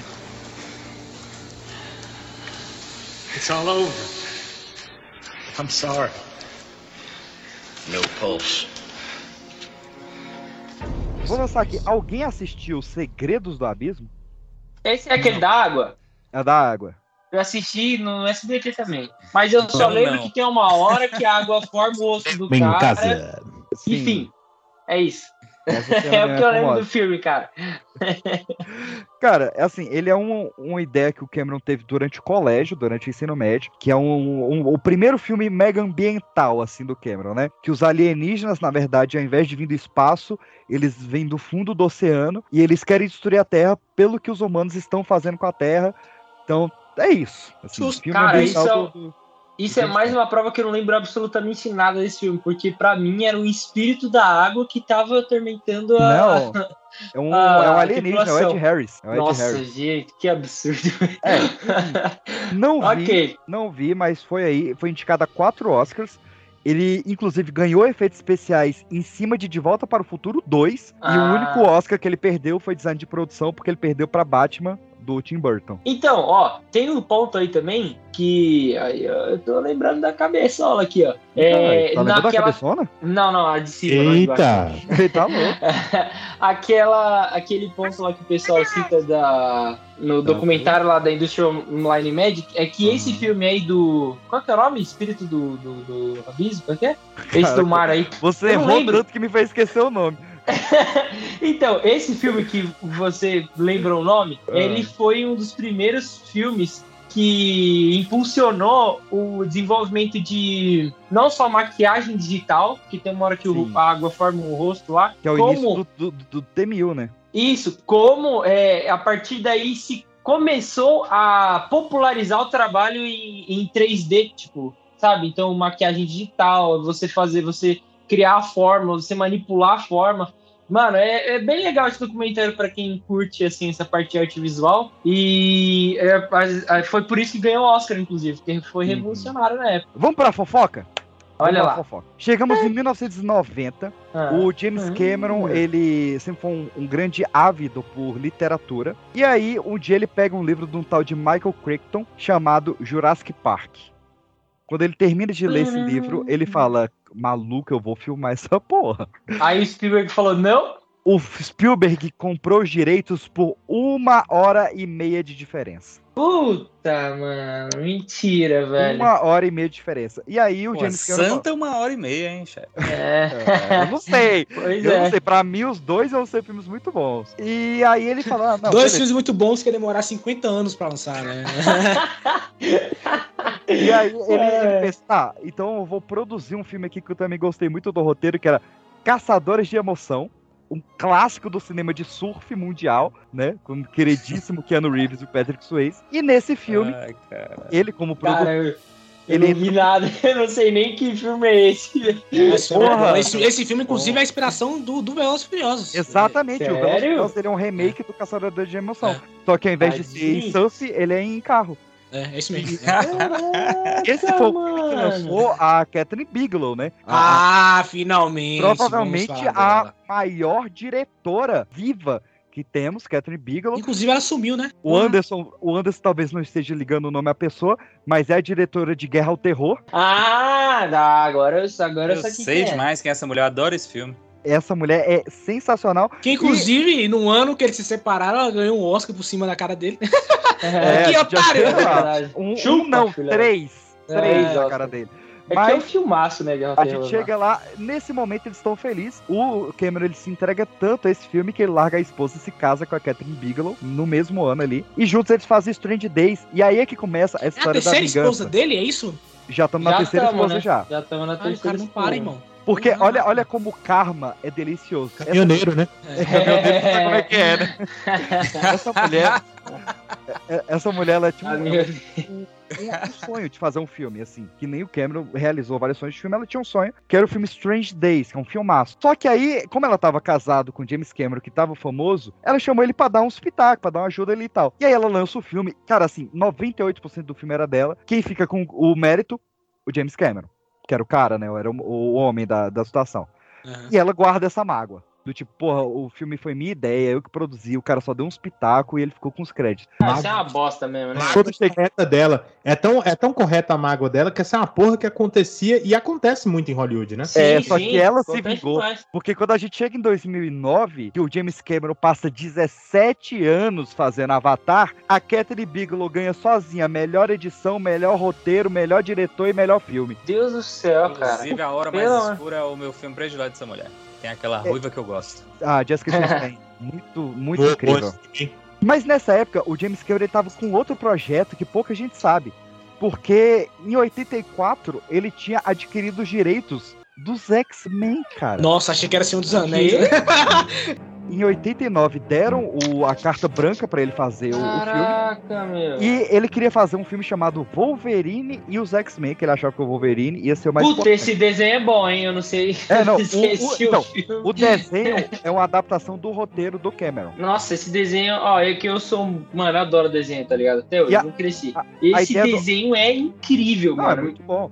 E a ideia dele era o seguinte: ele ia produzir, a Catherine Bigelow ia dirigir, e o Uhum. Gary Goldman, que é o cara que tinha acabado de fazer Aventureiros do Bairro Proibido, ia escrever. Isso essa é a patutinha. Só que aí, esse miserável, ele tá lá. O, o roteiro sendo feito a Catherine Bigelow, o Gary Goldman, o James Cameron, o Stan Lee e o Chris Claremont. Essa Aí ele falou: foda-se, vou fazer índio azul. Não, che- não, e o cara já tinha fechado a Ororo, que era a Angela Nossa. Bassett, que faz a mãe do, do Pantera. Já nossa, tava com o contrato assinado, assinado.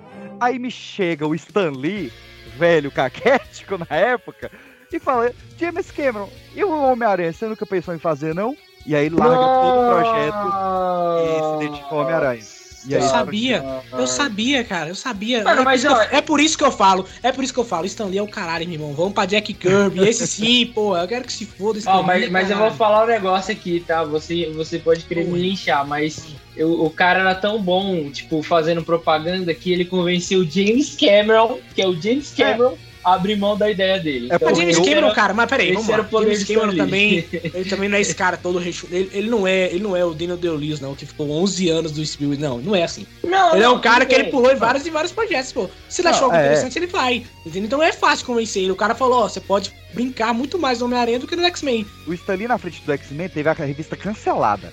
É. Então, provavelmente, o filme ia seguir os, os X-Men do Chris Claremont. E agora, o, o Stan Lee, vendo que o, o- a capacidade que tinha o James Cameron, fala que esse cara adapte o meu super-herói preferido, que é o Exato. Homem-Aranha. Não, mas assim, é, eu não. Pô, eu, eu posso. Minha visão com certeza está manipulada pro viés Miranha. Porém, eu vejo o seguinte: eu- agora eu tenho, eu tenho propriedade pra falar, tá? Eu já li agora a fase do Claremont dos X-Men. Eu, eu go- agora eu acho o X-Men bem Pô, legal, cara, muito bom, mas ainda não acho, aí. mas eu não acho tudo isso. O? Mas Não, Não, tira esse cara do grupo dele, tira esse cara do grupo. Tá Não, calma, calma. Mas aí eu, eu acho que. Não, o benefício que eu, que, eu, que eu vejo é que assim, os X-Men tem muitos personagens com a carga dramática muito grande. Você tem, por exemplo, lá o Noturno, que ele é um diabo que ele é católico. Você tem a. a, a o Wolverine, porque ele foi uma máquina, mas ele, tipo, pra, de matar, digamos assim, ele tem sentimento. Você tem o Ciclope, que é um líder lá e tal. É que o Ciclope ainda não, não, não consigo. Mas, por exemplo, você tem o Colossus. Pô, Desenrola, desenrola, desenrola. Você vai X-Men por X-Men mesmo? não, enfim, o que eu tô querendo dizer é são Você tem uns muitas- Morlocks, vamos parar agora. ao que a gente tá querendo dizer. são, são muitas pessoas que, tipo, tem uma carga dramática muito grande que se você não fizer bem feito, tipo, é mais difícil do que você adaptar só um personagem, que é o Homem-Aranha, que, sabe, por exemplo, você pega uma história do, do Homem-Aranha, o básico é o quê? Pô, é as decisões pessoais dele contra a responsabilidade que ele tem, que, ele tem que escolher, sabe? Então eu acho que dá pra você pesar um pouco mais aí e balançar pro, pro Homem-Aranha. Mano, a- o X-Men é tipo a- o Malcolm X e o. Saca? O Martin Luther King. King. Não, O não, Homem-Aranha é não salvar um ônibus caindo ou fazer o dever de casa, pô. É, é, ok, tem esse lado todo filosófico, mas, pô, por exemplo, tem todo lado também de ficção científica. O X-Men tem muito mais a ver com alienígena, tem cara, a saga o- da Fênix. É muito mais complicado, vai muito mais dinheiro, tá ligado?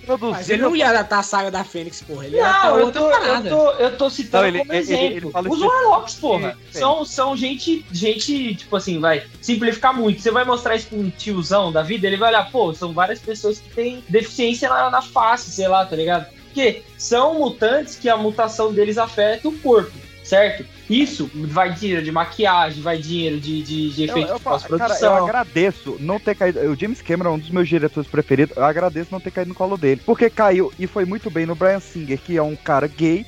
Que soube dar uma visão de povo deslocado, povo que, que realmente se descobre ali na puberdade. E, cara, eu, eu torço muito que no MCU, como o Anderson bem disse, se é uma, uma adaptação de Martin Luther King e Malcolm X, só vai dar certo quando tiver um preto dirigindo Nossa, eu vi, oh, eu vi uma vampira negra, tipo, que o cara fez assim a arte, nossa, ficou sensacional, cara, ficou Sensacional. sensacional. Mas assim, eu acho Sério. que no final das contas foi, foi bom pra todo mundo, né? Ele Foi, também tá não ter todo mundo dirigido. Homem-Aranha, porque É, aí eu Sam Raimi o- chegou e fez história. Então, Sim, O certeza. Singer chegou e fez tinha de dar. X-Men veio e fez história com o Brian Singer e o James Cameron falou: tá, se eu não tenho X-Men, eu vou fazer a sequência do meu filme de maior dinheiro. E aí surge, em 1991, professor Jair, vem comigo aqui, o maior filme de ação de todos os tempos. You don't say affirmative or some shit like that. You say, no problemo. And if someone comes off to you with an attitude, you say, eat me. And if you want to shine them on, it's hasta la vista, baby. Hasta la vista, baby.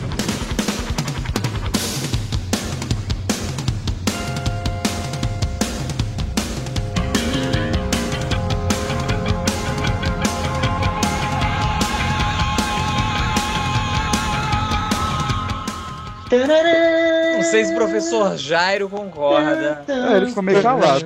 Em gênero, número e grau. Guarda Tá. Toma. pra. É, Não até é o meu filme de. Não é o meu filme. Não é, eu não acho o melhor filme de ação, mas. Agora é o certeza meu momento um dos de falar pra melhores. vocês É daqui. filme.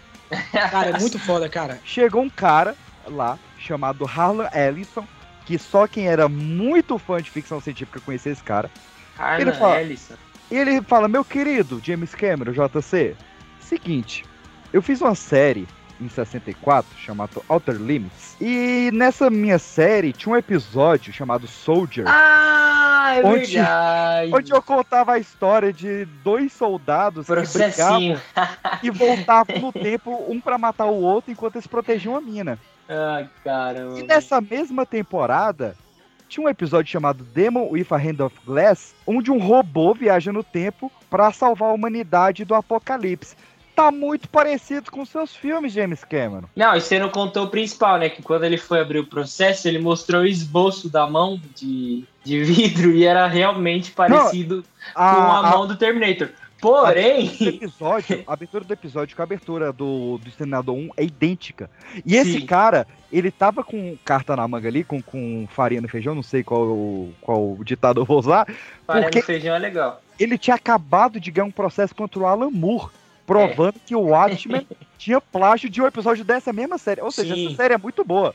Essa série? Na verdade, esse, esse, esse aí até o próprio esse cara confirmou que ele viu a bem, né? série, que ele viu o final, pra quem não sabe, o final de Watchmen é diferente do filme. E aí ele viu a série e falou: é isso que eu vou fazer. O, o- até o editor na época falou: não faz essa merda que vai. Não faz, não faz. Ele falou: não, já era. Esse no Já final eu vou fazer. Já fiz. Já e fiz. aí, e aí ah, mais tarde, o outro cara chegou, processou ele. A próxima que o cara chegou e falou: tá vendo, Alamo? Tá vendo? Eu falei! falei, Mas pô.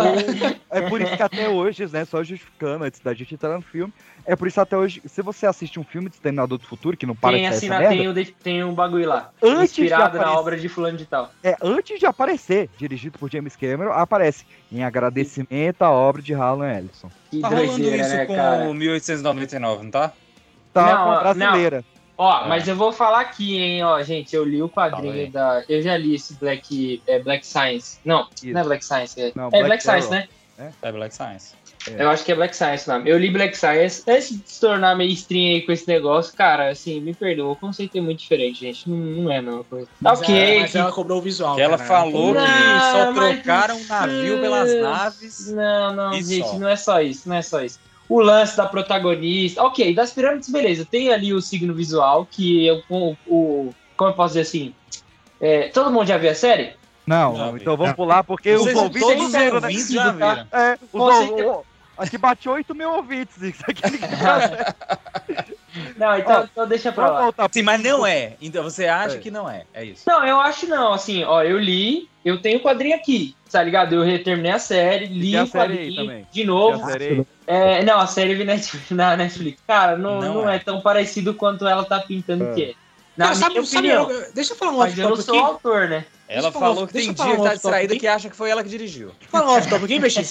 Cara, a Ah. voz do Lucas Siqueiros é igual a do Lodge, cara. Puta merda. Você acha, pô? Eu acho, cara. Não, acho que é só o sotaque paulista mesmo. Eu achei uma cantada. Nossa, É, não, não, mano. não. Não é não, favor, tá Não, ligado? não, não, não, não. Eu acho que não é porque. Lodge- paulistês, meu. A voz do Lodge É, meu. muito, mas eu acho a da Lu igual a da Catiuxa Barcelos. Igual. Nossa, parece demais. Mas Parece vamos lá. demais. Terminator Vamos lá. 2 foi o primeiro filme É. da história a custar mais de 100 milhões de dólares.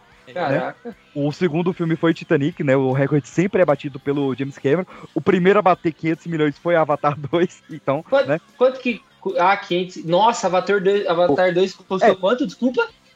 Juntando filme e marketing, ele bateu os 500 milhões já.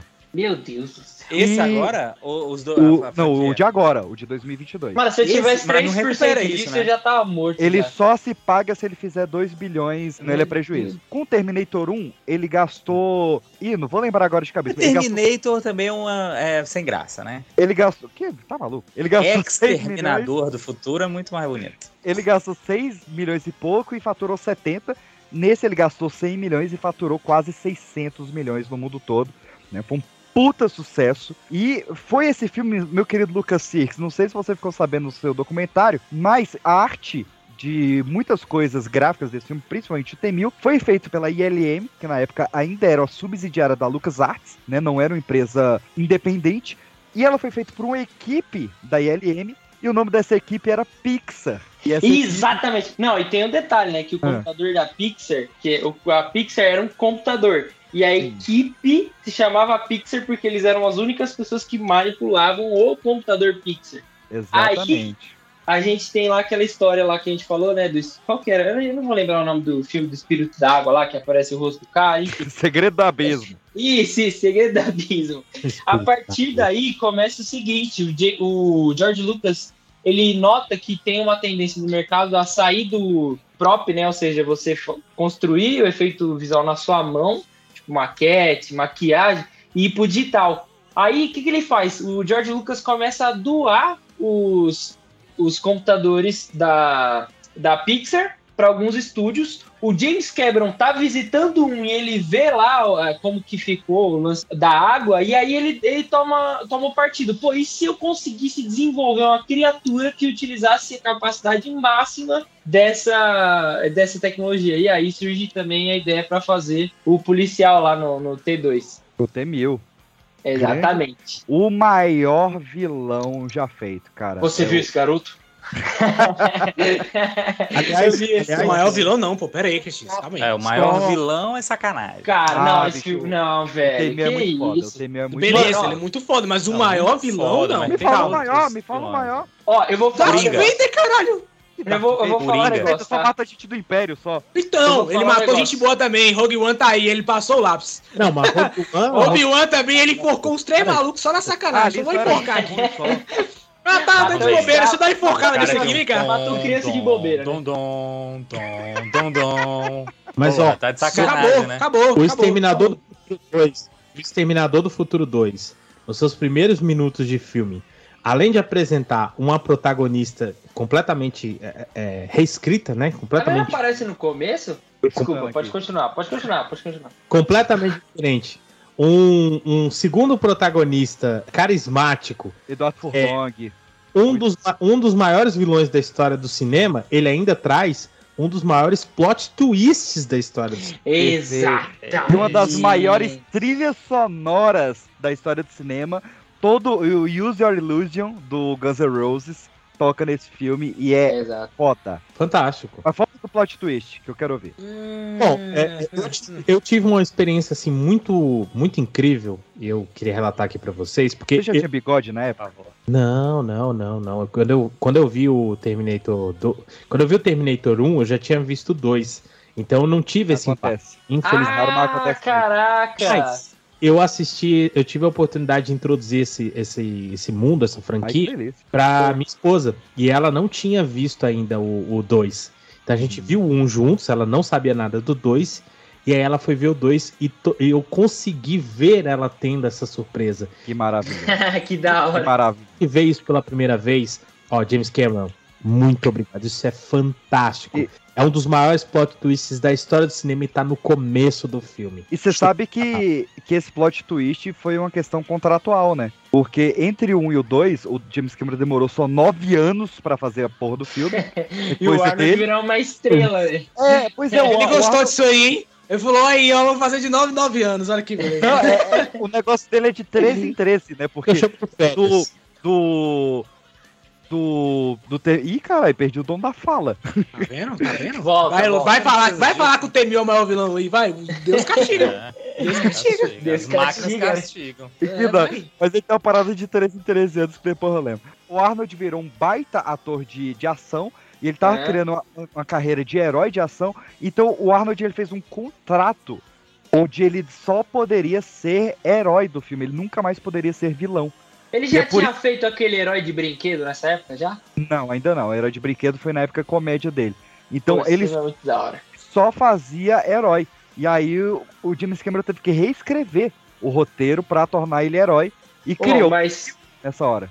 mas ô, de verdade, Obrigado, eu posso Rafa. falar uma coisa? Assim, esse já, esse, o Terminator 2, né? Eu já vi mais pra frente, já vi na Record, né? Acho que o, o Silvio já tinha perdido aí o- os direitos. E aí eu vi na Record, mano, e eu lembro que exatamente. Silvio, Silvio não é da Record, caralho.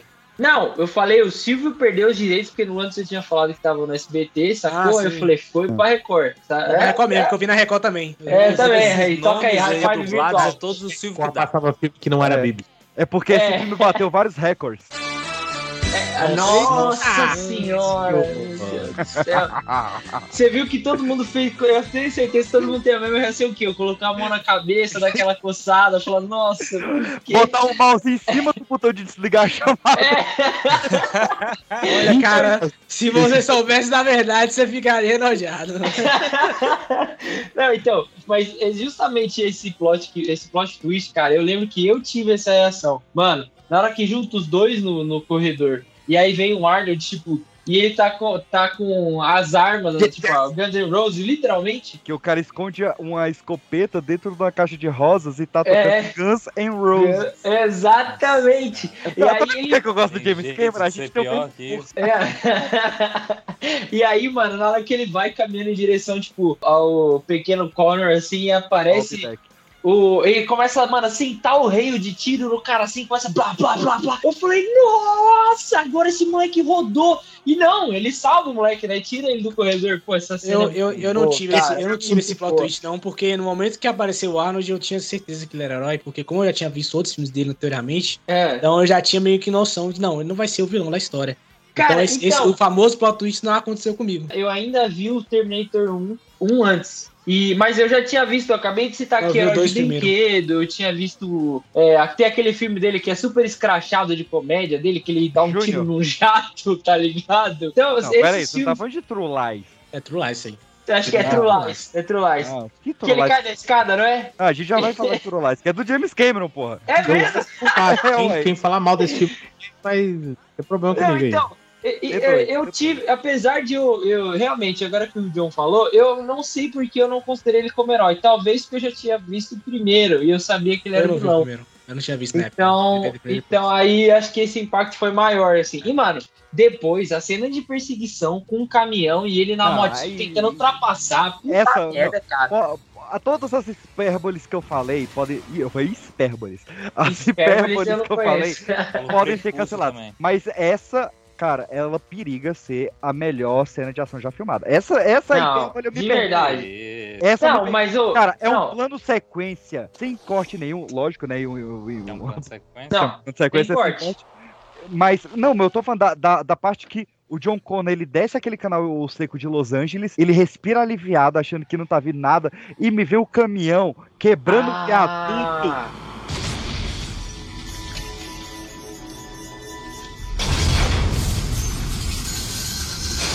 Ah, É. cai e, e na lateral vem o, o Arnold com a mão na Harley Davidson e a outra ele recarregando a escopeta com a mão só. Entra no carinho, né? Que cena inacreditável. Olha só, a gente, a gente tá somando aí nesse filme.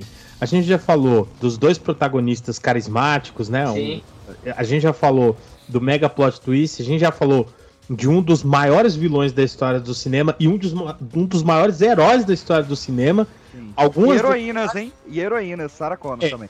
É, algumas das, algumas das melhores cenas de ação do cinema. Melhores E- frases. É isso que eu ia falar. Além de tudo isso, esse é um filme que conseguiu trazer algumas das melhores e mais citadas punchlines da história do cinema. É, vamos. Hasta la vamos... vista, baby. Qual outra? No problema. I need your clothes, your boots, and your motorcycle.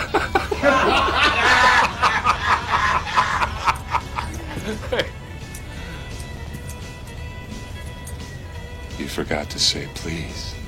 É, mano, muito louco, velho. Eu acho interessante também que o, o Segundo Semana do Futuro, por mais que ele seja um filme muito de ação e tudo mais, ele também tem uma mensagem ambiental muito forte, né? Não, não no sentido, tipo assim, as, as máquinas vão destruir a gente, mas eu acho que é no sentido de se a gente não cuidar dessa natureza que a gente tem aqui, do mundo que a gente tem, isso aqui tudo vai acabar, sabe? Eu consigo entregar essa metáfora que o John, James Cameron meio que quis Sim. colocar ali no filme também, né? O que que é a cena do sonho da Sarah Connor? Que ela tá vendo É. a criança brincando no parquinho, Exato, a bomba nuclear. Exato. Eu me lembrei justamente Nossa. dela. Do tipo, é Mano, exatamente ele falando assim, gente, se a gente a não, não, não- não guardar isso pros nossos filhos, não vai sobrar nada pra eles. E, Então é um filme, o maior filme de responsabilidade todos os ambiental. De todos os tempos, todos o maior. Mas é, mas é, tanto é que, que, que muito dessa da, da questão do filme Mas é essa é, questão o parental, é. parental da, da, da- Sarah Connor, né? Da, dela, da- tem hora que ela, ela tá naquele caminho maluco dela de vingança e tudo mais, mas ela percebe que não, pera aí, eu tenho meu filho, eu não posso mostrar pra ele que, que é assim, de matar e resolve e tudo mais.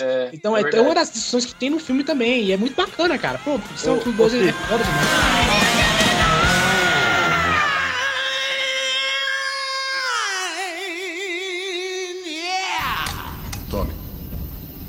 Posso me autoexterminar.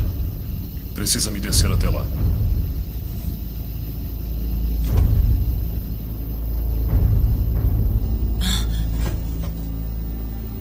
Não, Sinto muito, não, Sinto muito. não, vai dar tudo certo. Fique aqui, vai dar tudo certo. Eu tenho que ir. Não faça isso, por favor, não vá. Eu preciso ir, John. Não! Não, espera! Você não precisa fazer isso! Sinto muito. Não faz isso! Não! Precisa terminar aqui. Eu te ordeno que não vá! Eu te ordeno que não vá! Eu te ordeno que não vá!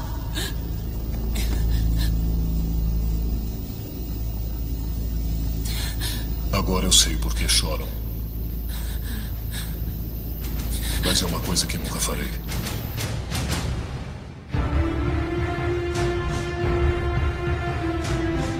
Sabe a cena que eles vão entrando no elevador e o Temil vai vindo? Que é, é a cena, pra quem gosta de edição, nela, um graal. Ah, porque, porque o cara faz. O cara faz 11 cortes em 5 segundos e a Exato. cena é fluida. Então, pra fazer essa cena, a equipe eram 35 artistas que trabalharam seis meses pra fazer uma cena de 5 minutos, né? E o, o- ela tinha um rolo de 136 minutos que gerou os 5 minutos de filme. E eles usaram nessa cena pra fazer os cortes dela e, e a transição gráfica do efeito especial para efeito prático, um software que o nome dele era Photoshop. E foi a primeira Exato. Do, do Photoshop. Na verdade, era, era é, alias, tipo, e, tá ligado? Como é que é? É AKA, é, é AKA, né? Como é que é? AKA. Alias, Bora, é, tipo- filhão, você é o cara do inglês agora. Não, é, é, seu trabalho agora, vambora. Pode dizer o nome, nome pseudônimo. Não, não, né? não, não. Você vai falar o nome Não. agora, dá seus pulos. Não, calma aí, calma aí, calma aí. O nome Alias. era alias fulano de tal Alias. Photoshop. É, Alias. isso aí. Aí, a partir daí, se começa todo o reinado da Adobe. Porque, lembra que eu falei da Pixar lá atrás? Uhum. É, tipo assim, essa parte do Photoshop já, já é os caras começando a piratear as coisas. Não, a gente consegue replicar esse software aqui? O cara, ah, consegue. Aí começou o reinado do, do grande irmão A e o, e o primo Adobe, né? Adobe. Esses Cara, desgraçados que Você cobram vê, né? O dinheiro. cara já fundou a Pixar e o e a Adobe no filme. Cara, a Industrial Light and Magic era Esse visionária foi a Revolução cara. Industrial. Não, é. A maior revolução Os industrial. tempos modernos é sobre ele. Mas vamos lá, professor Jairo, Ellen Ripley ou Sarah Connor? Uma contra a outra, quem vence? Aí, Ah, Sarah Connor. Cara. Ambos, ambos do filme 2. Ambos do filme 2. Sarah Na Connor. mão. Na mão. Ah, cara, não, eu acho que a Ellen, é, velho. A Não, Ellen, eu a acho que Ellen, a Ellen- A Ellen Gazzaroli? É. A Nelly Gazzaroli é só na, na, na Pô, banheira. Sarah- Só na banheira, né? Eu sempre quis a Caralho, imagina. Ah, é? Você falou isso agora, Lucas? Não de isso, ser, isso é uma né, cena muito boa do filme, porque a gente falou mais cedo, ah, o cara recarrega tudo com a mão só e tal. E aí, Não, obviamente, você não. compra isso porque você falou, ok, ele é uma máquina, né? Ele, ele realmente É, mas aí você com vê a só. mina, E cara. aí ele fala, não, não, ela também sabe. Isso é, muito É, bom, nossa, né, essa cena é muito Cara, Mas boa. você vê, John, que nenhuma das cenas é gratuita. não. Nenhuma, nenhuma. Toda cena. Nenhuma, esse, esse filme, ele, ele- ele- acho que ele, ele, ele, pra mim, acho que é uma aula de como você construir uma história. Porque nada desse filme, nada desse filme é gratuito. Nada, nada, nada, nada. Tudo o ali tem um motivo pra tá, sabe? Isso é O muito foda. T-800, ele não tá fazendo pose. Ele tem que segurar o guidão da moto, senão a moto cai. Exato. Tá recarregando com a arma. E quando ela faz isso também não é pose, é porque o cara destruiu o braço dela, não tem o que É, fazer. tá exatamente. o. Pra quem não sabe, quem faz essa cena é a irmã gêmea da Linda Hamilton, né? Ah, tá de sacanagem. Não, Não, não. não. Ah, você tá forçando a. feia? Não. Olha que cara otário. não, não é possível. Não, peraí. Não, peraí, não é possível, mano. Não, não, não. Não é possível, não. Não acredito nisso. Eu vou colocar.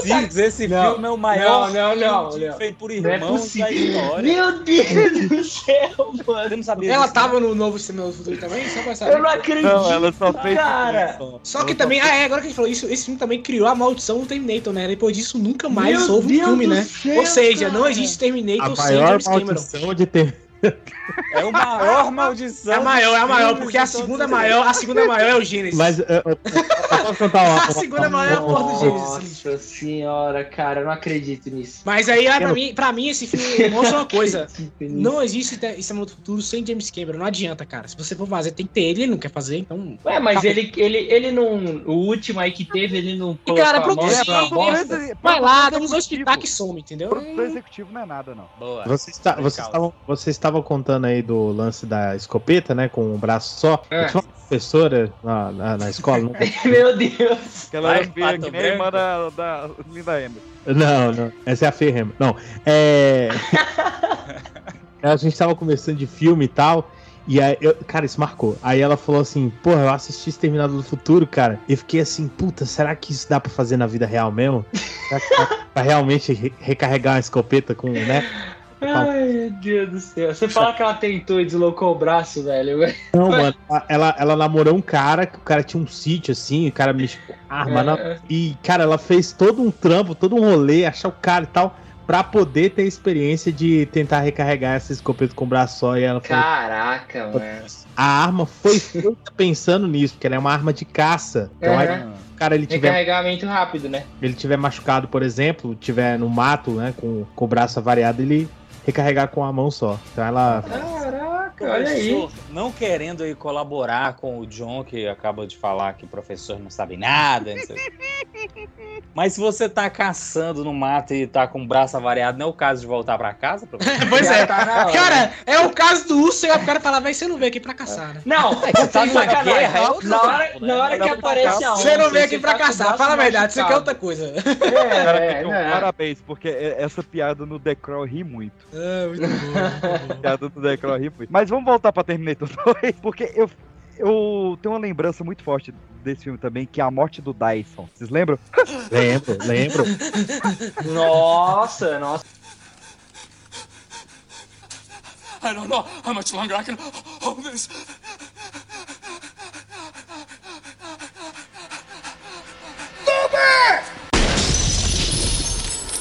Eu já tive um amigo que tava com diarreia que quase que ele. Que isso, A cara? reação foi o mesmo. A reação foi a mesma. Ele, a, gente tava, a gente voltava andando pra casa.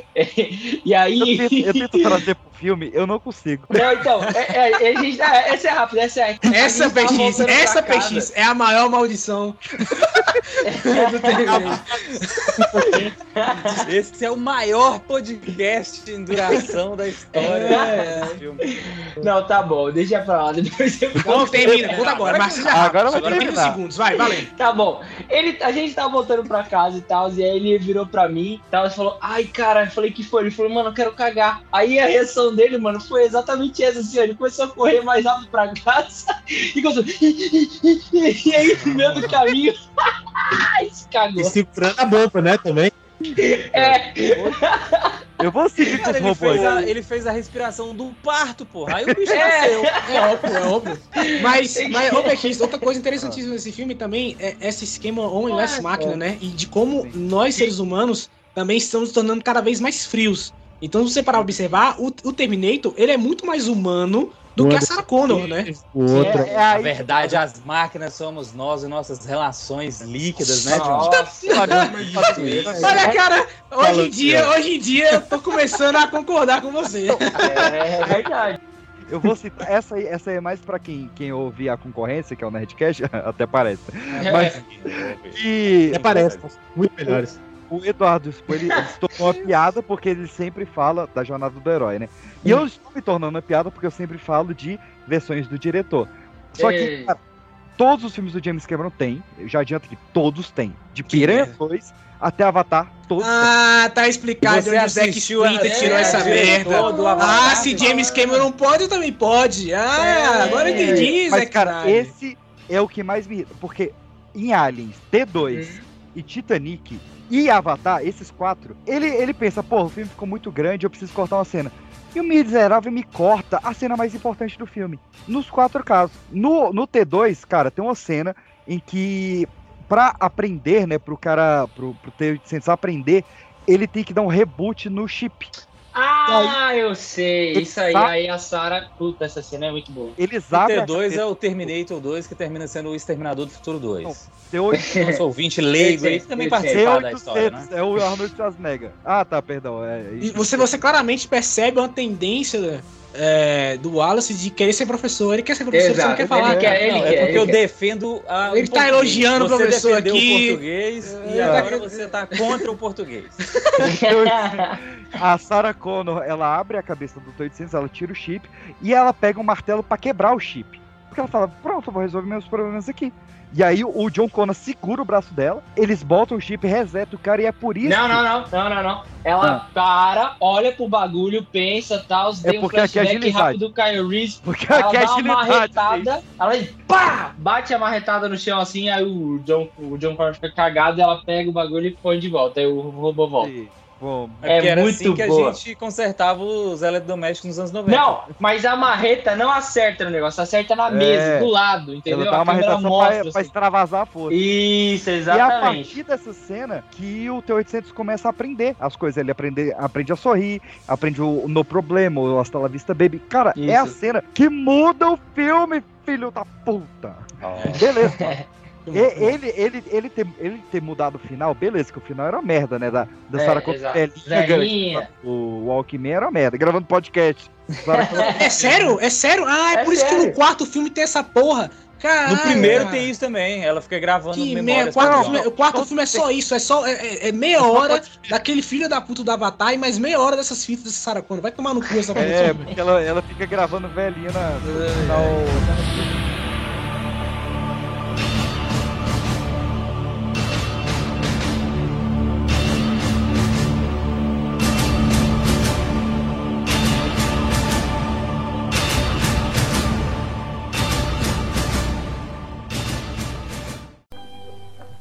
Você me acompanha? Uau! E eu que achei que aqui só ia encontrar banqueiros chatos e bilionários do petróleo. Harry, segundos contam, cara. Se livra dela. Infelizmente, eu preciso ir embora. Eu tenho que pegar um avião. Ah. Bom. Me ligue quando puder. Meus escritórios são em Roma. Com prazer. Pode. Ele fica dois minutos e ela já quer dar filhos pra ele.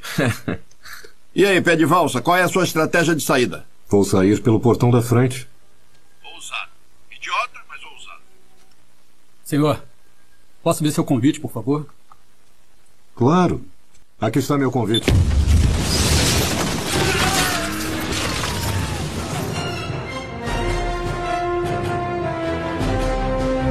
Meus queridos, antes da gente passar, Terminator 2 levou seis indicações ao Oscar e Olha. ganhou quatro dessas indicações.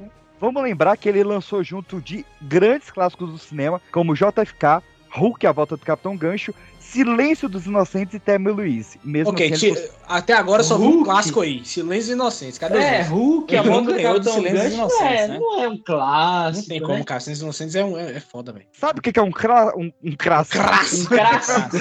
Fala, seu é Creyson. crasso. Fala, seu Creyson. Que Oscar que ganhou, que Oscar foi indicado? Vai deixar essa É, ganhou efeitos especiais, O cara ganhou maquiagem. o Oscar, quatro Oscars, mas depois vocês procurem aí. É, ué, ué, a internet, filhão, quer tudo na mão? Dá seus pulos aí, pai. Eu, eu vou tirar de cabeça, hein? Vocês conferem lá, mas acho que foi Mano. maquiagem, Ah. especiais, edição e mixagem de som. Hum. Melhor filme, é... Silêncios Inocentes, né, pelo amor de Deus. Mas, eu não vou conferir, tá ligado? Ó. Eu já fiquei muito surpreso com a irmã gêmea da Sarah Connor. o, o James Cameron ele fez três dos meus, filmes favoritos da vida. Três dos filmes que estão no meu top 5, três deles são do, do James Cameron. Mas Aham. pra mim, a prova da revolução de que esse cara é Cinco aí, por favor, diferenciado, Peixes, abre pra gente aí. diferenciado é True Lies, cara. Porque o maluco me vinha de Exterminador do Futuro 2 e roteiro de Rambo, aquela coisa toda. Ele fala, eu vou fazer uma comédia romântica. Foda-se. Pô, e esse filme é engraçado demais. E, cara, esse filme ele foi a terceira maior bilheteria do ano. Do ano que teve Forrest Gump, Rei Leão, Pulp Fiction, Máscara, Sonho de Liberdade, Apollo 13, cara, um dos maiores, Debbie Lloyd, Ace É. Ventura, um dos maiores anos do cinema. Em E é defesa, em defesa do meu, tá do meu amigo Tarantino, Pulp Fiction nessa época era cinema cult, tá? Mas segue aí. Tá, mas aí todos os outros que eu falei é bosta aqui também. Não, cinema cult, no tipo assim. Não, não, não, não. Você Leão não entendeu. você Ele não tinha intenção de fazer bilheteria. Ele não tinha intenção de fazer. Porque ele é cult, é pra cinema cult, caralho. Não é mainstream, não é True Lies, porra. Peraí, peraí. Intenção de fazer bilheteria ele tinha. Claro, mas não, não 200 pô. milhões, cara entendeu? botou- Ele é, é, o é pra só se um pagar só. na letra do negócio, rapaz. É só pra se pagar só, cara. É isso aí, é filme, filme, filme Que cult. tá maluco. Filme cult. Não, época mas realmente parece aí, pelo estilo que ele tomou a partir daí, ele parece que pegou um amor pela grana, porque comédia romântica é o, o, o estilo preferido no mundo inteiro, não é isso? E não, e vale dizer que, que concordo totalmente com você, tanto é que aquele filme é, do, do, É é um Angelina dado. Jolie e do Brad Pitt é outro mais, cara. É, é isso aí. Smith, Exatamente. A, a diferença é que no Story Stories Smith os dois são espiões, né? É. No True Lies era só o. Era só o cara. o Arnold. É. Mas é um filmaço, cara. É um filmaço. Na verdade, ele é um remake, tá? Esse é o primeiro filme que não é um roteiro original. do- apesar que o Piranhas também não era roteiro ori- original, né? Mas esse também não é um roteiro original. Ele é um remake de La Totale, um filme francês de 1991. E é a última parceria do Cameron com o Schwarzenegger, né? Que vinha de três filmes aí. É o primeiro filme do Cameron que não tem um elemento fantástico, que não tem nem piranha voadora, nem viagem no tempo, nem alienígena. É um filme pé no chão, mas tem a cena da perseguição da É moto, um filme pé no chão. É um filme pé no chão. Corta a cena, tá o maluco atirando o outro. Misturado num míssil. You're fired!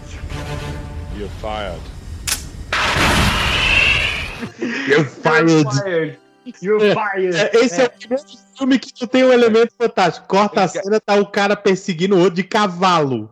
Eu engasguei muito água Mano, aqui pra essa cena é do muito louca, cara. You're fired. You're fired.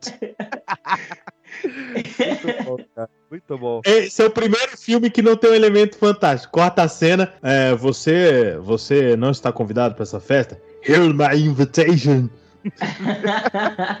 Cara, esse filme, ele. Você tem que ver ele duas vezes. Você tem que ver ele original por causa do sotaque maravilhoso do Arnold.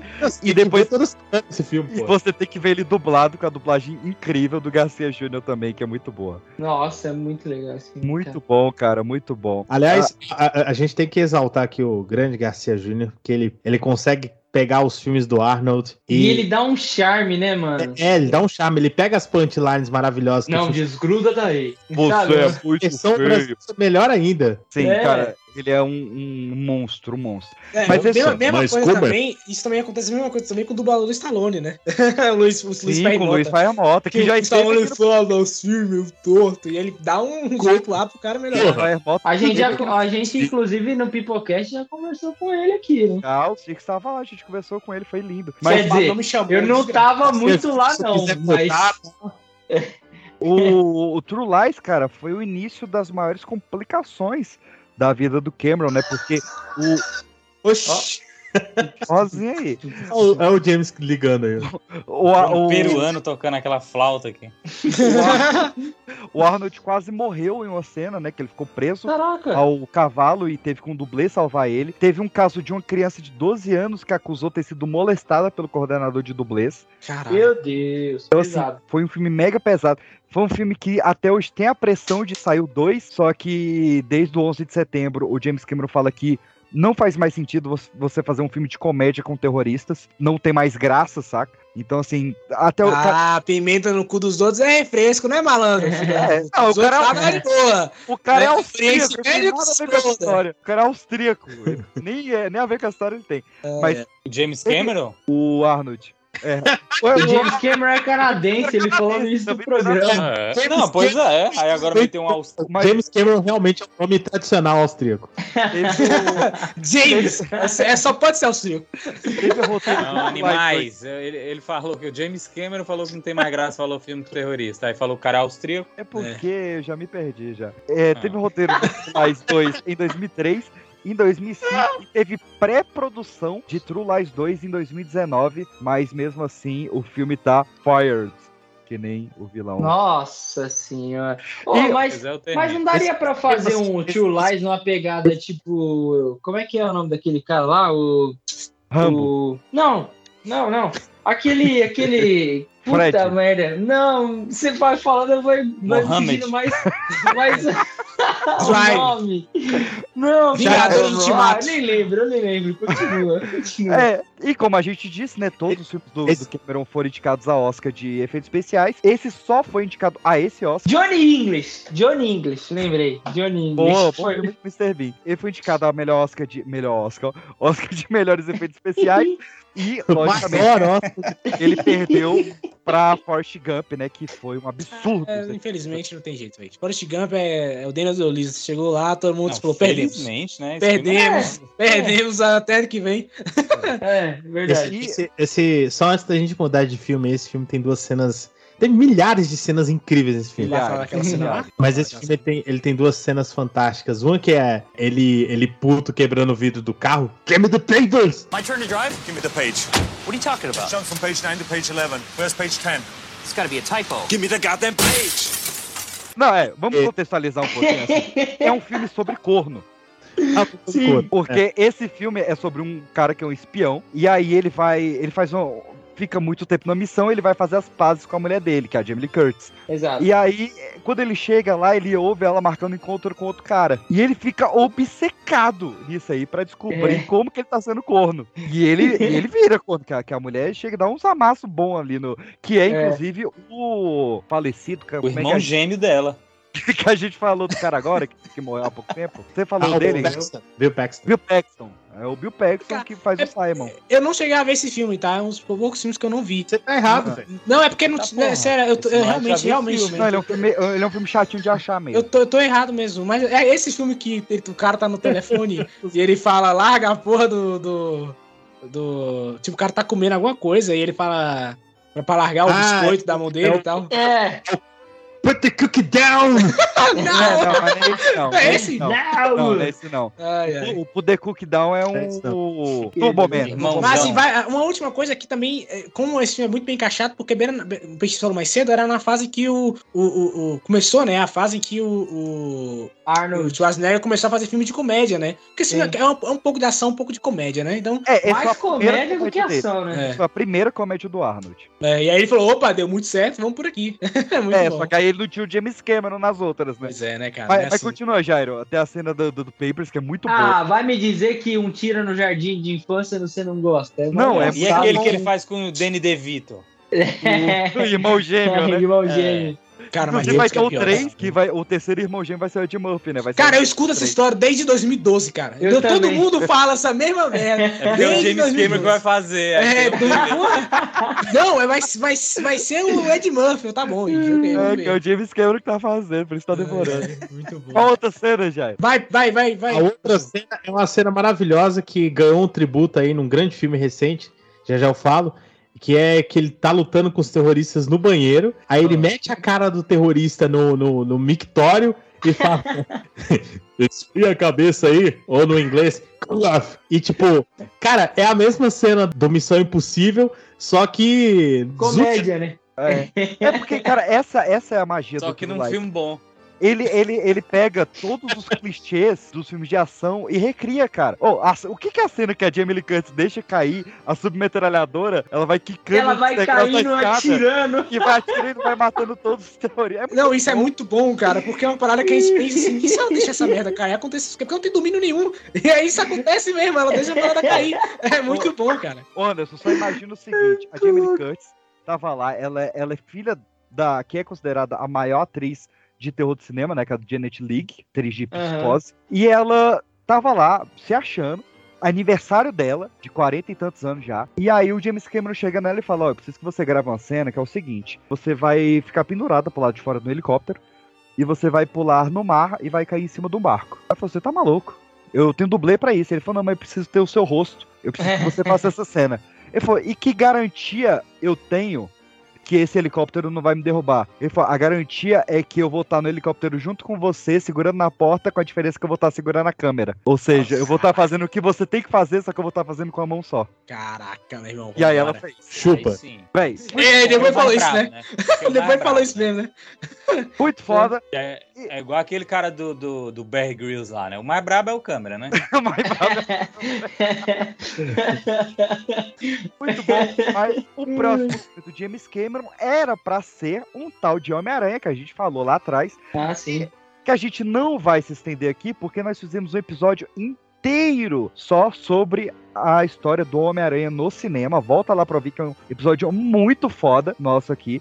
Né? Adiantando, o James Cameron ele inventou os lançadores de T orgânicos, o Schwarzenegger ia ser o Dr. Octopus, tudo aquilo que você ouve lá, corre lá pra ouvir, que é um episódio bem legal. E o James Cameron, obviamente, não chegou a fazer o Homem-Aranha, mas tudo que ele escreveu chegou passando pro. Chegou passando, não tá certa essa frase, né? Chegou a passar. Chegou a ser passado, Mas- né? Pra usar o gerúndio. Sarrando Deixa foi passando. Só, Foi só- sarrando, só antes foi de você- a gente tem que ficar muito feliz que o James Cameron não fez esse filme, porque você acabou de falar aí que o, o Schwarzenegger ia ser o Dr. Octopus, e a gente viu o que acontece quando o Schwarzenegger vira um vilão de filme de super-herói. Exatamente. Ele, é. ele só quebrou essa promessa de vilão uma vez, né? Que foi quando ele foi o Mr. Freeze no Batman e Robin. Nossa senhora, né, velho? Eu fico muito feliz que ele. É, o, o- o Batman e Robin, ele é um episódio do Pipocast filmado, né? Ele é só é. filho, do começo ao fim.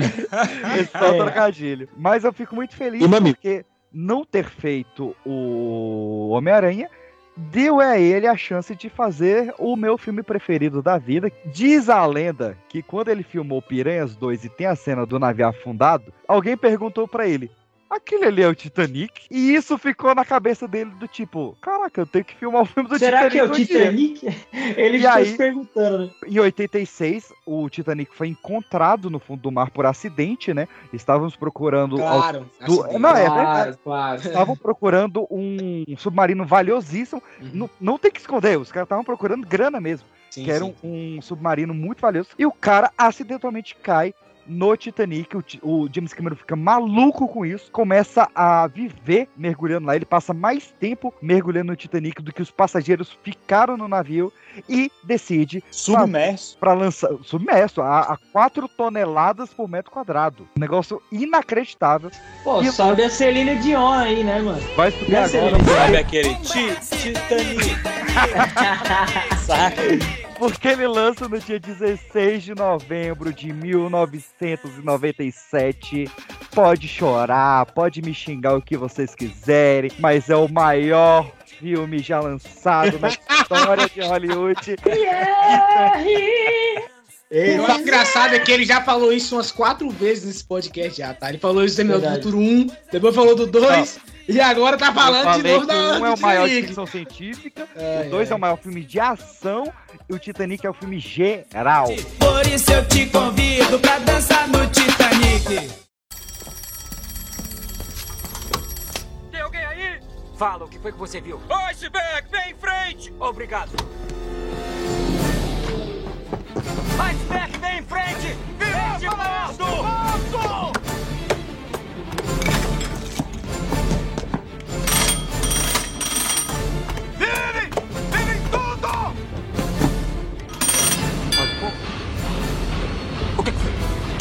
Vapor! Está toda virada! Leme todo virado! Depressa, depressa! Reduz a pressão do vapor, retira a pressão! Fechem os registros! Fechem!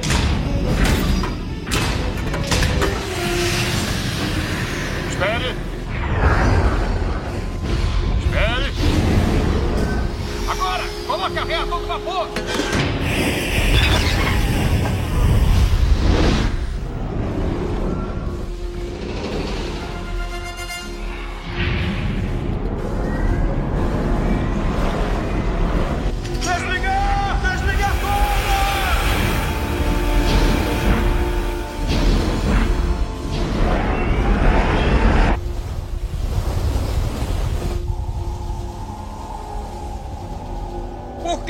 Virando? Está todo virado! Está, sim, senhor, todo virado! Vamos. Vamos. Vire. Vire.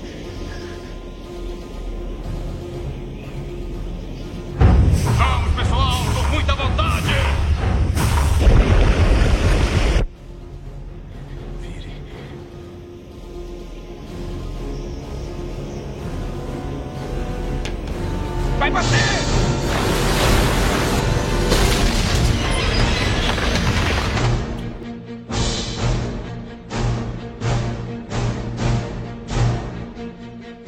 Por quê? tá. Porque Teve Titanic... o maior vilão também. É, porque o Que, Titanic- que não é, caldo do que, que é, uma, que não é o maior vilão. vale dizer. O, o caldo do Titanic realmente não é um vilão bom. O Temer é muito melhor. Mas o Titanic ele é um puta filme de romance, um puta filme de recriação histórica, é um puta filme de suspense pra caralho. Quando a Rose tá procurando o Jack, tem aquele rangido. Ah, que É exagero. um baita Exagerou, filme. exagerou. maior filme Cortizou, É o maior. É o maior filme de terror. É o maior Não, filme de eu aventura. falei que ele é um baita Ah. Filme. Deixa eu falar uma coisa, uma curiosidade que acho que pode ser a única que eu posso contribuir aqui pra De esse... novo, tu já falou isso já. cast. É a segunda vez que tu fala isso aqui. Não, mas essa é real mesmo. A minha noiva, toda vez que ela termina de ver esse filme, ela chora. Por razões, tá ligado? aí, Ela aí, chora. Aí, aí você choveu, choveu molhado. Porque é, realmente é um filme que. Do- Cara, agora você falou, Peixe, é verdade. revoltado. Esse filme também é um dos filmes da- de maiores comédias que eu já vi. Porque como é que aquela mulher deixa aquela porra daquela prancha sozinha pra ela? Não, eu acho- realmente ri pra caralho.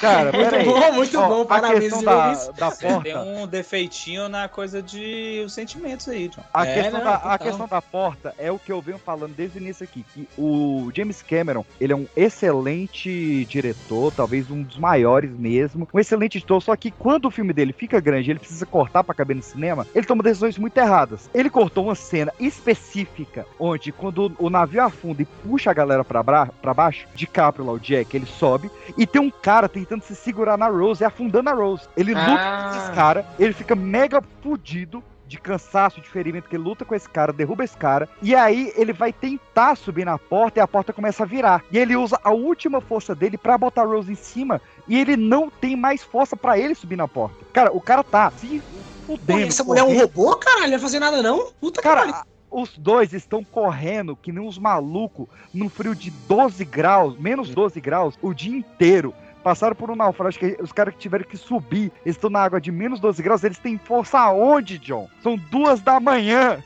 É, aí eu tenho que Cara, não concordar com a... força. Saquei. O cara não tem força pra subir na água. Cara, Desculpa, Peixe. Se se você você- mudasse o mindset dele, ele conseguiria. tá agora na Bahia. Ah, Seja você a Se sua ele mudasse seu forma. mindset, ele estaria vivo. John, vai agora Cara, inclusive, eu tô zoando aqui, mas é, o DiCaprio, coitado, se, se fudeu muito com esse filme, porque to- toda entrevista que ele tá, a galera fala, e DiCaprio, e a prancha lá, ele fala, velho, eu não quero E Titanic, hein? E aí, hein? Eu eu não quero falar vo- sobre isso. Agora você na Bahia, traga uma prancha lá pro mar. Pronto. su- Bota um colete daquele peso de 1912 Pronto. e tenta subir na, na, na prancha. Oh, meu Deus Cara, do céu. O PX aqui, aqui aguenta barril dobrado, pai. Vambora. Mas eu tô te falando, você vai ter um- uma pequena dificuldade. Não, dificuldade subir. vou ter, mas. Agora eu, eu, pelo menos eu só me salvaria. É, Mudei agora meu mindset, estou vivo. Passa o dia inteiro correndo, vai numa água a menos 12 graus e tenta. Aí você não consegue, pô. É, o, o único, o único problema de subir na prancha é o tubarão pegar, né? É, subir na prancha. Tá vendo, Peixe? Nós da Bahia, a gente sabe como é que é. Porque nós criamos a música. Subiu na prancha, cuidado, o tubarão vai te pegar. Aí Andou na prancha, ô maluco. Já era, já era. Deixa ele foda, pai. Já era. Não, mas eu quero falar de Titanic aqui, porque o filme abre com já um O espetáculo letreiro, né? Absurdo. Antes do letreiro, é. Celine Dion, Celine Dion. Aque- aque- aquela fonte é um absurdo. Times New Roman, pô. Fica tranquilo. que- A melhor fonte até hoje. A maior ponte já feita na história do cinema. Não, vocês não vão deixar eu, eu não falar de Continua, continua. Vai, vai, vai. É, vai. velho, o filme abrir. Não, falando sério, o filme abrir com um cara fu- filmando a 4 km de profundidade é absurdo. De início, assim. É profundo, é profundo. É profundo. Profundo, pro perfeito, professor. É muito foda. O, Ai, o que o cara faz, do tipo, que os caras vão pegar o cofre pra pegar o Le Coeur de la Mer, e aí, quando abre, só tem um desenho. Caralho, o moleque meteu um francês. Meti o francês, foda-se. E aí a, a velha olha. Ah, oui, oui, Sou eu nesse desenho e tal, e vai lá, aquela coisa. E aí tem um gordinho com a camisa do Watchmen, tem o Paxton, aquela coisa É toda. mesmo? Caraca, do Watchmen? Tem, o, cara, isso é muito bom. O, o, o gordinho que tira o desenho da água, ele passa o filme inteiro com a camisa que é o bottom com a mancha de sangue na testa. Caraca, meu. Olha aí. Agora, PX, pra mim, cara, James Cameron tem que dirigir o Watchmen. Pronto, é só isso mesmo. Vambora. E, Continua, velho, PX. O filme passa pra 1912 numa recreação. Que, assim, pro ouvinte que não sabe, deveria saber. O maior livro em língua portuguesa escrito sobre Titanic é meu. Foi eu que escrevi.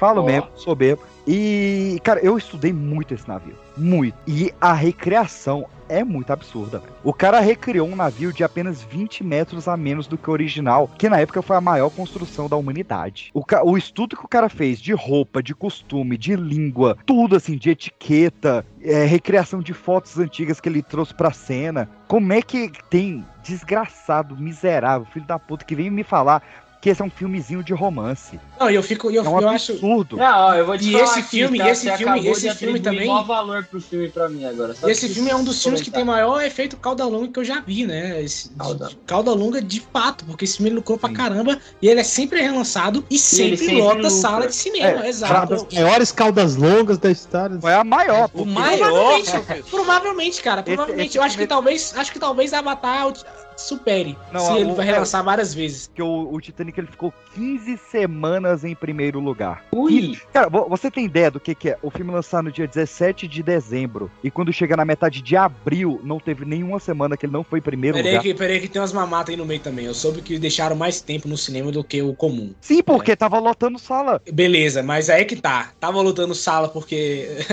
Aquela velha. Não, mas isso é discussão, normal. né? O, o Ultimato. É, tava lutando só. O Ultimato tava lotando sala, deixaram o filme em cartaz. Não, sim, sim. Cara, não, que- e, e não só isso, PX. É porque Outra, outra coisa importante também Ô, foi, John, foi o- o, o, o, o making off, cara, que todo mundo ficou maluco com aquilo, né? E porque passou no Gugu e no Fantástico. Sim. Ô, John, Uh, bem lembrado, bem lembrado. professor. só- 81 erros de não, é, Titanic, passou no Fantástico 17 vezes. Fala, professor. Hoje vamos mostrar não sei quantos erros que tem no, no filme Titanic. Lembra É, disso? é, é, eu, eu É. fiz um vídeo sobre os erros de continuidade e erros históricos de, de, de Titanic. Acesse lá em youtube.com barra pipoca de pedra. Não, é que você falou do, da mamata aí do Titanic ficar no, no cinema mais tempo que o normal. É porque o cinema, assim, pode não parecer, mas ele também é movido a uma parada chamada dinheiro, né? Com É, certeza. exatamente. Então você tá dando dinheiro, foda-se. Caiu o resto do ano. Eles não vão colocar, sei lá, negro pra É. um Mas- cinema. O, o, o E professor- também a duração desse filme, na época que ele foi lançado, as pessoas cochilavam no cinema e tinham que voltar de Muito bom. outra vez Eu não vou poder- deixar isso aí, não. Cochilei O resto. muito, quero rever esse filme de novo. Como é que eu faço? Não se preocupe, vai ficar aqui um ano no cinema.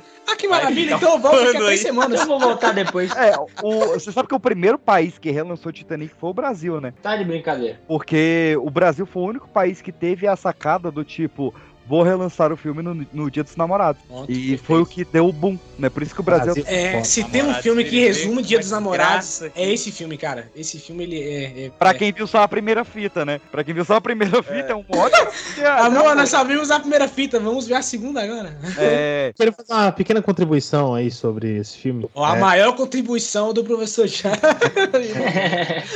Uma, co- uma contribuição com profundidade, tá? Mega Vambora. feliz de conseguir, de ter uma, uma rara oportunidade de falar sobre uma das minhas maiores paixões nesse programa, que é metal. E, e tem uma. E, E o Titanic era todo feito de Peraí, metal. metal. Ah, isso que eu ia falar. Metal o objeto ou a banda, Eu vi porra? isso vindo, Isso mas é metal muito legal. Então, claro, e, e um- principalmente, e principalmente falar das bandas desconhecidas que eu gosto, que não são poucas. Uma bandinha chama, que ela chamava-se Rain Exceed, uma banda sueca, e depois, suíça, sueca, não vou lembrar agora, e depois mudou de nome pra Majestica. E essa banda ela tem um disco chamado 1912, que é um disco conceitual sobre o Titanic, o disco inteiro sobre o Titanic. Então fica aí. Caraca. Foda, me passa aí, não É, conheço. é a dica o aí. maior disco sobre o Titanic, cara.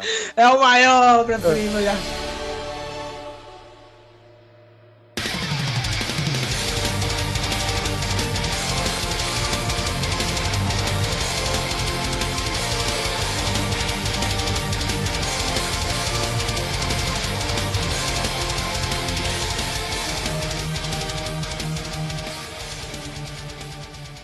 Vi minha vida toda como se já a tivesse vivido.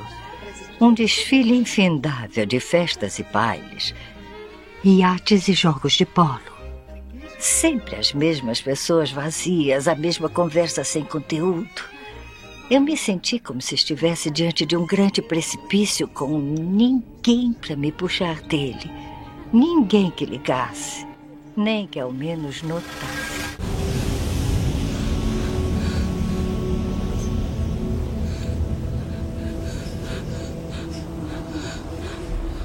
Não faça isso. Se afaste. Não se aproxime. Vamos. Me dê sua mão, eu puxo você de volta. Não. Fique onde está. Eu falo sério. Eu pulo, hein?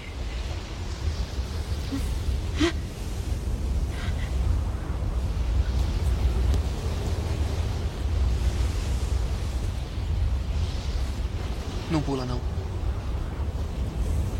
Como diz que não vou pular? Não pense que pode dizer o que vou ou não fazer. Não me conhece. Bom, já teria pulado. Está me distraindo. Vá embora. Não posso. Já estou envolvido. Se você pular, eu vou ter que pular atrás de você.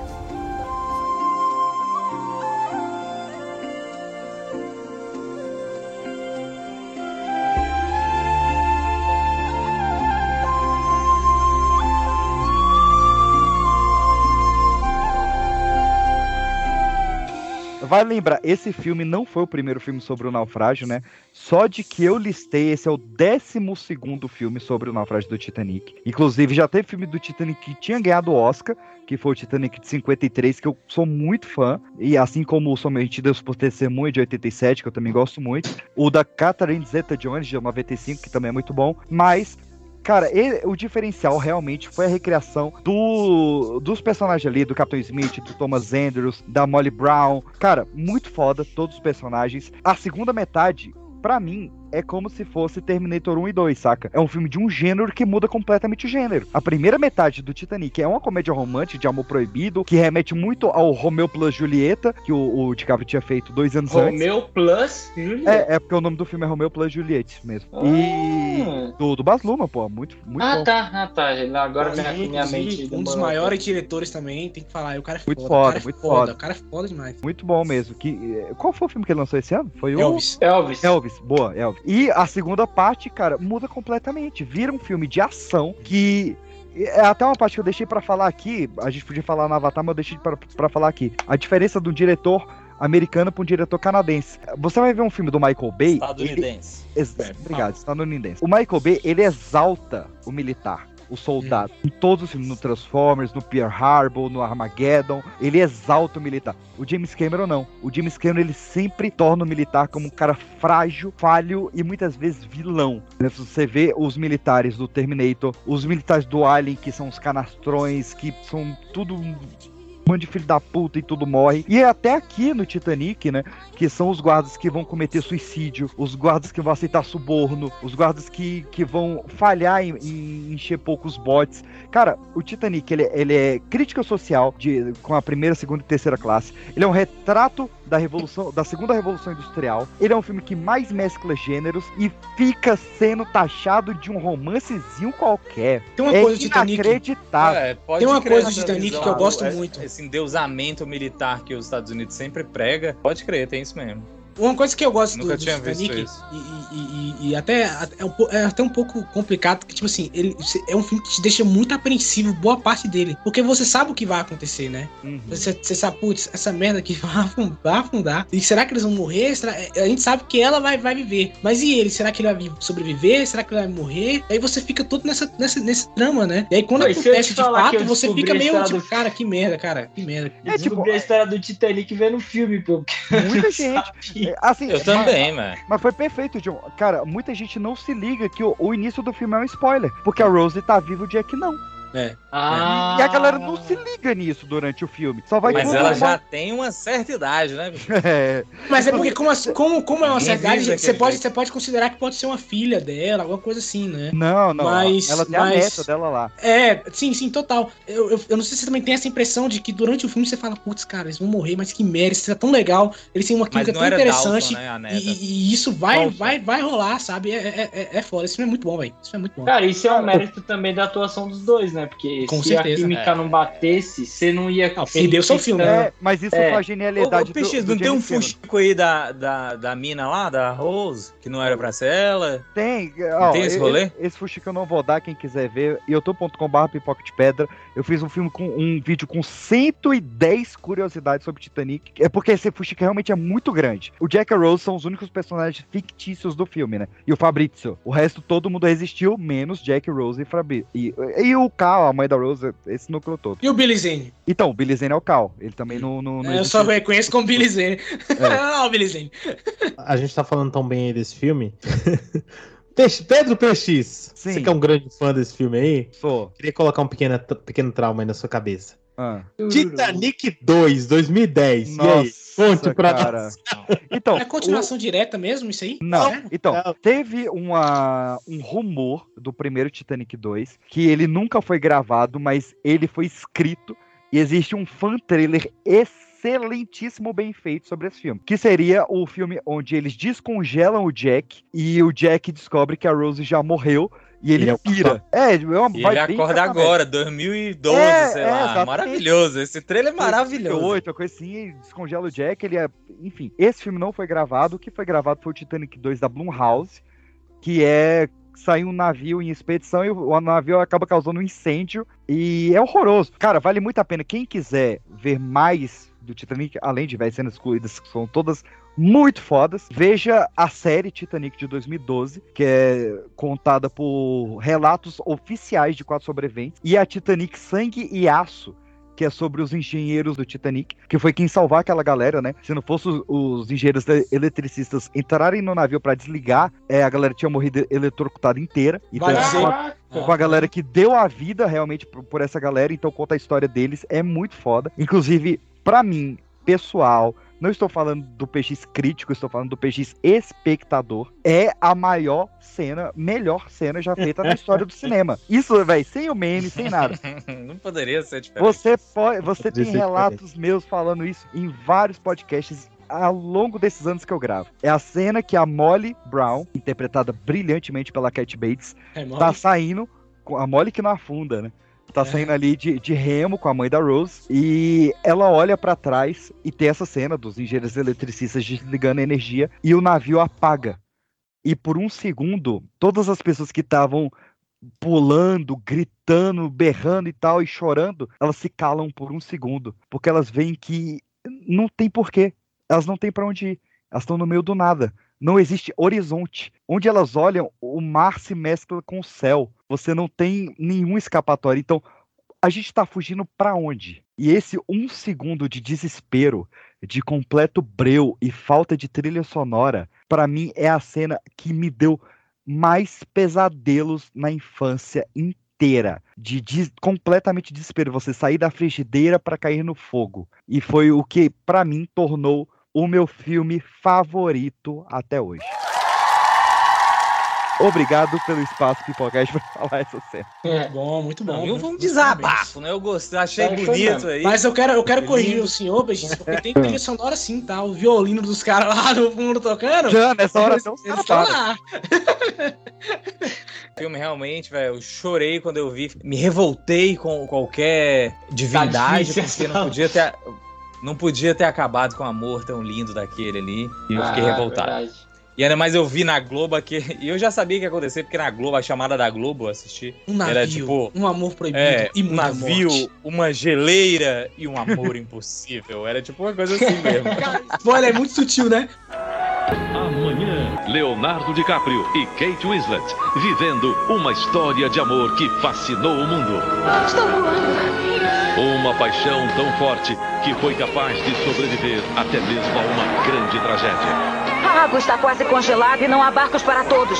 Titanic, uma superprodução vencedora de 11 Oscars. Nós vamos conseguir! Confia em mim! Amanhã, depois de Zorra Total em Super Cine. Um amor impossível. Gente, é impossível, tá? Cara, pra, pra, pra você ver, morre, né, John? É Pra não, não- não deixar em branco, né? O Titanic, ele empatou com o recorde de indicações, 14 indicações ao Oscar, assim como o A Malvado, o About If, e o Retorno do Rei, e ganhou 11 Oscars, assim como Ben-Hur. Muito foda, ele só perdeu que ele não foi indicado às indicações de melhor ator e ator coadjuvante. Melhor atriz perdeu pra Ellen Hunt, atriz coadjuvante, a Gloria Stewart, que inclusive é a velhinha, tá? A Gloria Stewart, ela processou James Cameron porque ela tinha oi- 85 anos e no filme fala que ela tem 101. A personagem dela tem 101, né? Ah, e ela contaram tá, de, ela. tá de sacanagem, cara. No, O no pessoal quer- roteiro, no roteiro não tinha isso dela. Eu falei, velho, tinha. Você fala que não vê o cara 84 anos, você tem mais do que 85, velho, a maluca. E tinha 20 no, no negócio lá. Obviamente ela perdeu o processo.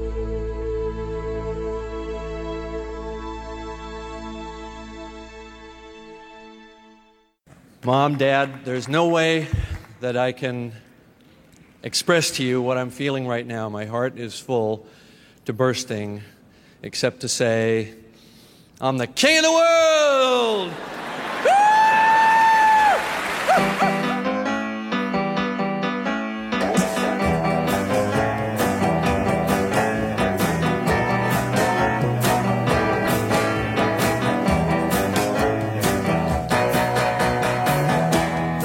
O que, que o James Cameron fez nesse espaço de tempo antes dele revolucionar o cinema novamente?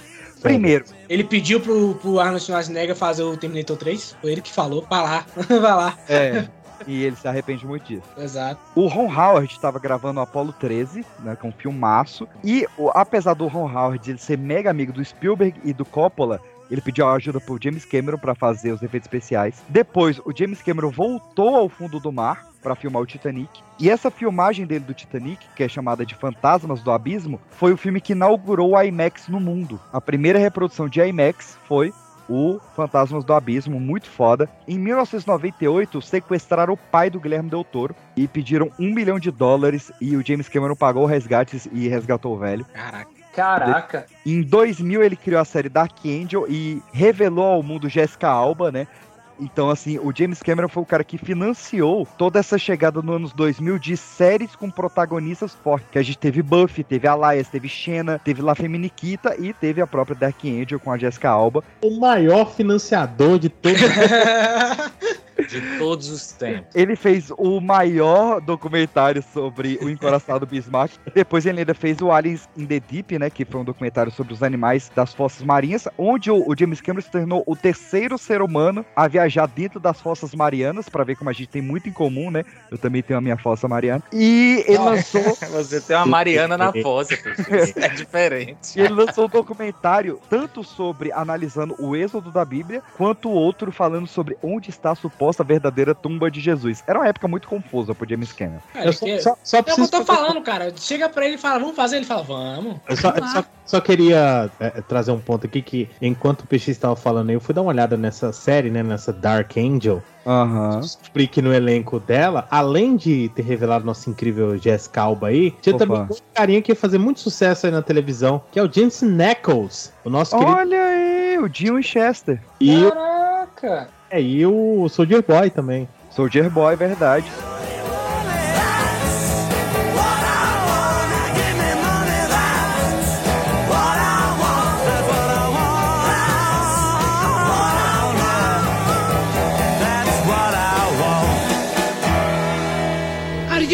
Certain of this? That they sent me here to learn your ways. So one day I could bring this message and then you would believe it. What are you saying, Jake? You knew this would happen? Yes. Look, at first, it was just orders. And then it. Okay, I fell in love. I fell in love with the with the forest and with the and with the Kaya people. With you. I With you. you. With you. I trusted you. Trust me now, please. Gather! Gather, you not not be your pig. You will never be one of the people. Try to stop. Gather, not Terry, be your- please, please. Gather. My turn. You thought I am. Let me go. You have to go. They're coming.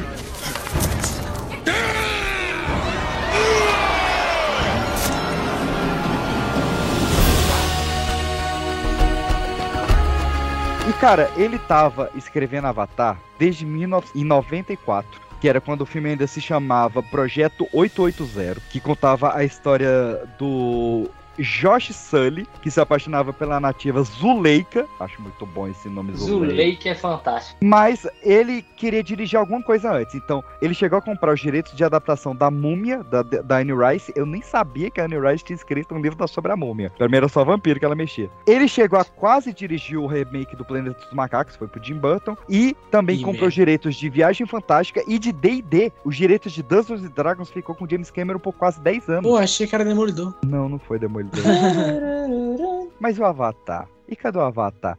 Ele falou, calma, tô esperando, tô esperando. E aí, quando em 2002 saiu As Duas Torres e ele viu Gollum, ele falou, agora é hora de fazer. E ele começou a filmar. E ele ligou para um amigo dele chamado Matt Damon. Ô, Matt Damon. Eu Cara, essa você- história é muito. Ah, essa história é muito boa. Puta que Eu quero que você seja o protagonista do meu filme. E o Matt Damon falou, manda o roteiro aí pra nós. O Matt Damon leu o roteiro e falou, nem fudendo. Ligou pra ele e falou, ó, Jamie, eu vou ter que... Vou ter que... Peidar na farofa. Tem uma trilogia aqui que eu tô fazendo e tudo É, eu mais. só- É, tá, Olha, tá. E o James Cameron falou, cara, eu te dou 9% da bilheteria desse filme. E o Matt Damon falou, não. Hoje, calculado e corrigido, o Matt Damon teria tirado 310 milhões de dólares. É só. É, já podia aposentar. Ele podia abrir a sua coisa. própria produtora, que ele abriu agora. Ele tinha que abrir, ele tinha, tinha aberto isso uns 10 anos antes, se ele tivesse feito essa porra. Mas... Ele- cara, e ele contando isso, ele fala, cara, a gente se arrepende, mas fazer o né? Que fazer? Vida que segue, né?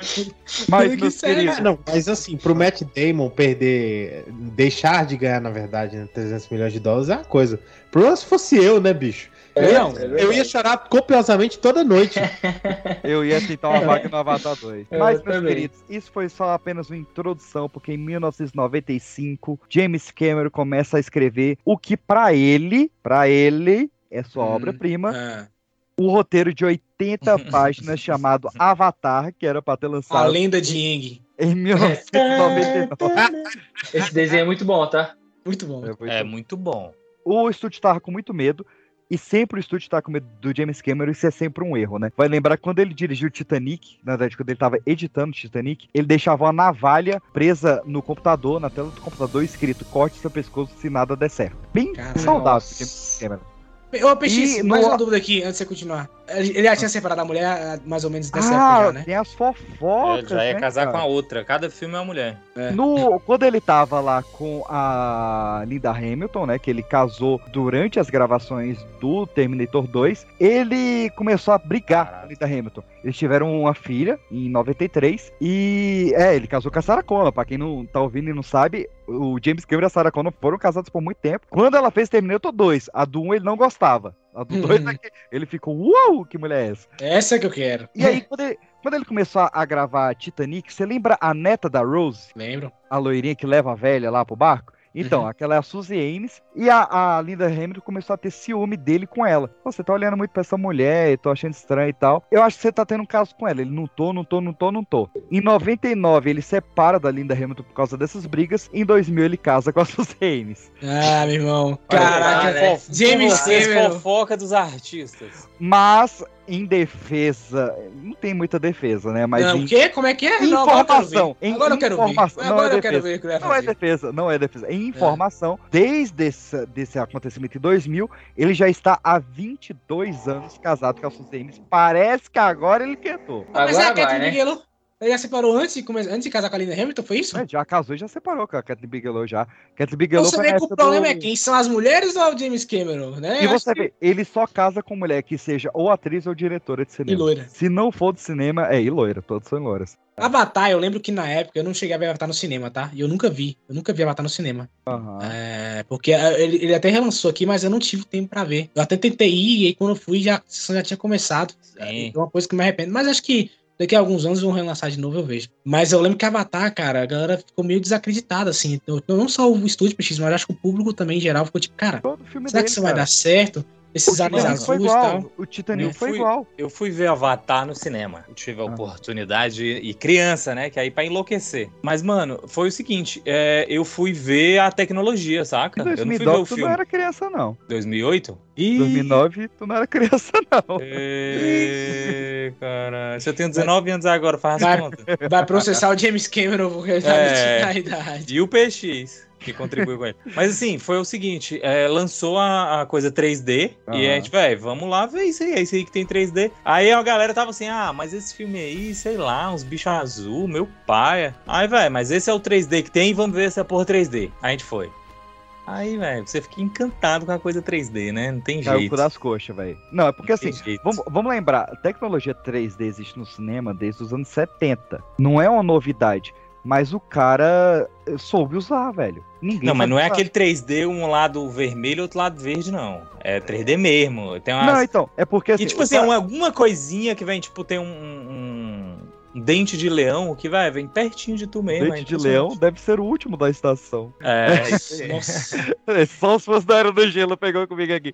Mas é porque. Qual a diferença? Porque a maioria dos filmes eles eram gravados em 2D e convertidos em 3D. Mas vamos voltar lá pro Avatar um pouquinho. Porque, cara, a fauna e a flora que esse miserável criou é tão bonita, cara.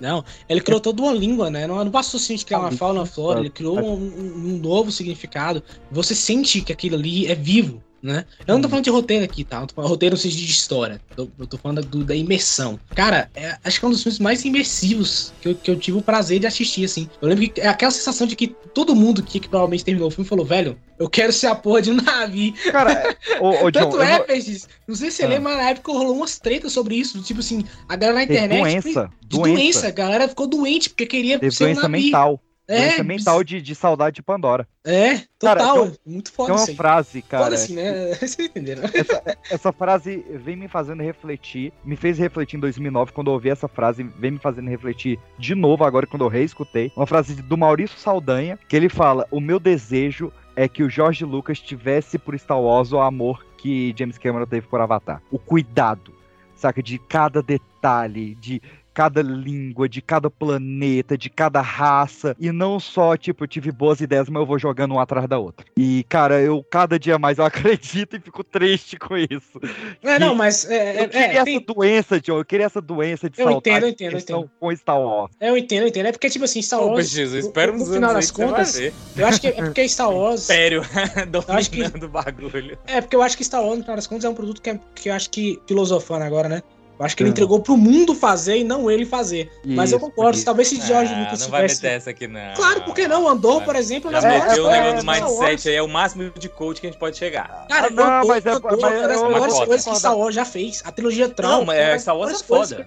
Não, é porque assim, fazer, não. tudo que eu gosto de Star Wars, que eu gosto muito de Star Wars, não foi, o Jorge Jo- não foi o Jorge Lucas que fez. Exato. Entendeu? É, Eu acho que pra mas, mim é mano, o cara criou um produto que eu, eu bato na tecla do seguinte: a coisa é, é, marcou ou não marcou. Você vai numa numa festa de Fantasia. fantasia, tem uma pessoa fantasiada do seu, do, do seu personagem, você é foda. Acabou. É, Aham. total. Não, e. Mas e- porque virar um navio é difícil pra caralho difícil, também. né? exatamente. É um cosplay complicado. Inclusive. Não, mas tem nego. vezes- Tu acha que não tem gente que vai Cara, de Avatar? Ah, vai, ah, vai, ah, vezes vai. que eu vi nego fazendo cosplay de navio é engraçado, cara.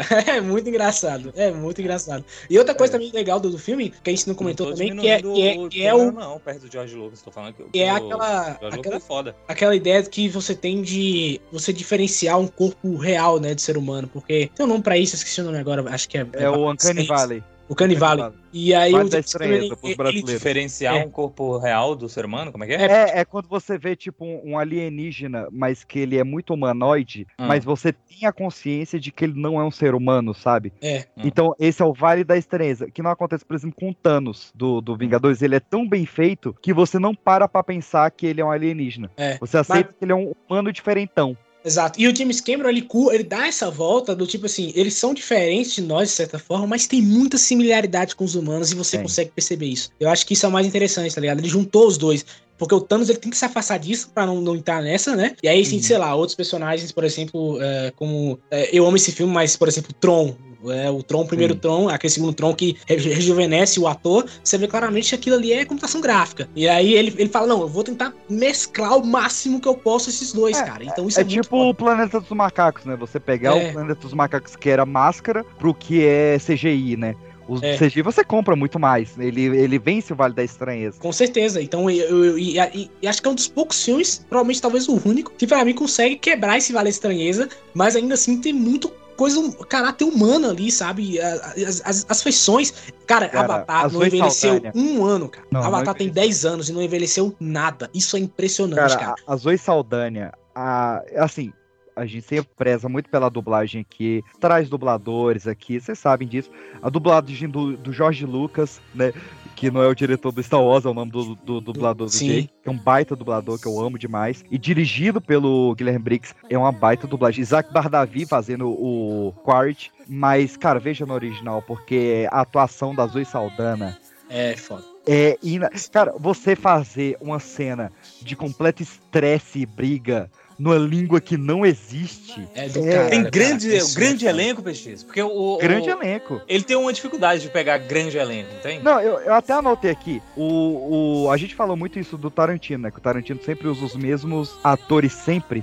Eu fui O- percebendo que grandes diretores usam a mesma galera também. Sim, todos fazem isso, né? Tem a panelinha, o, né? Scorsese, inclusive, Scorsese é um... é- Mas o, o James Cameron... o Scorsese Inclusive, um Leonardo Scorsese- na manga, né, pai? Scorsese agradece o James Cameron, que não porque foi o asa, James Cameron quem mostrou o DiCaprio pro mundo, né? Foi ele. Exatamente. Então, Apesar Aí, que o DiCaprio já tinha feito... era foda, ele não, não tem É. a melhor atuação dele, molequinho. Tem com o Gilbert Grape. É, mas a mais Scorsese acho que foi mexer com, com o DiCaprio depois. Depois do Titanic. Claro, pra você ver, criança. o, é verdade. Pois é. O James Cameron, ele usa o Lance Henriksen no Piranhas, no Exterminador e no Aliens. O Arnold nos, do- nos, nos dois Exterminador e no True Lies.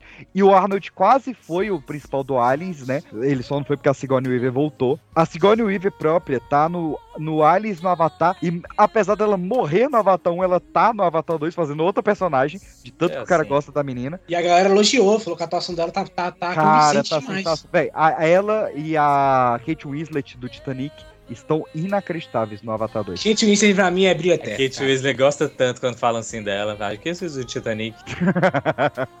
o, DiCaprio, o DiCaprio realmente gosta, você sabe, né? O É, DiCaprio- mas ela odeia esse filme. É, ela odeia, mas o DiCaprio realmente gosta. É mesmo? Eu não sabia disso. Mas é, porque o DiCaprio é, é, o é, é sangue bom, né? Tirando assim, se tu não for uma mulher com 26 anos, É. ele é gente boa. Ele é gente boa com vocês, pessoas menores que 26 anos. Eu acabei não falando, mas é, a gente falou muito da química. de- tá dentro do tema porque o James Cameron, o sonho dele é juntar o DiCaprio com a Kate Winslet no Avatar 4, né? Ó, E- então vai acontecer. O DiCaprio, o DiCaprio não vai fazer isso, cara. E a gente, a gente falou muito da química dos dois, né? Do, do, do Jack Sparrows, que é impagável, assim, é muito boa mesmo. E o James Cameron, ele quebrou essa química do jeito muito divertido, que ele falou, tem uma cena que você vai desenhar ela nua, eu vou botar essa cena como a primeira cena do filme, porque eu quero você desconfortável na cena, porque é como seu personagem vai estar. Então, se vocês criarem uma amizade ou até mesmo um romance, você não vai estar desconfortável na cena, eu perdi a cena. E aí ele ficou nervoso, caraca, eu vou ter que gravar com a mulher pelada na primeira cena, como é que a gente vai se lidar, pô, moleque no- novinho, né, o terceiro filme da, da carreira do cara. Uhum.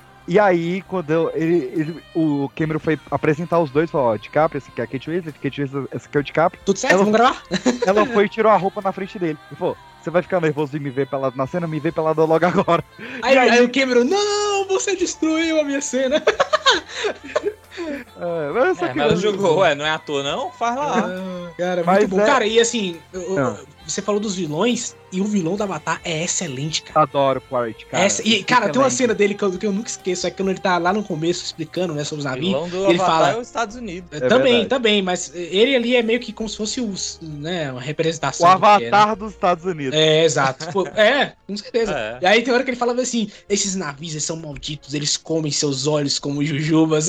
é muito bom isso, cara. Cara, eu, eu amo a frase dele que ele fala: Se existe um inferno, talvez você queira passar umas férias lá depois de conhecer Pandora. Pandora. E, e isso é muito legal porque olha como ele, ele, ele, ele destoa os dois, né? Qual é a visão de um soldado? É que aquilo ali é o inferno, tá ligado? Aquilo ali é, é Vietnã, aquela parada. Os caras são, é, são seres sinistros. Por quê? Porque eles estão indo com muito ódio, eles estão combatendo eles, né?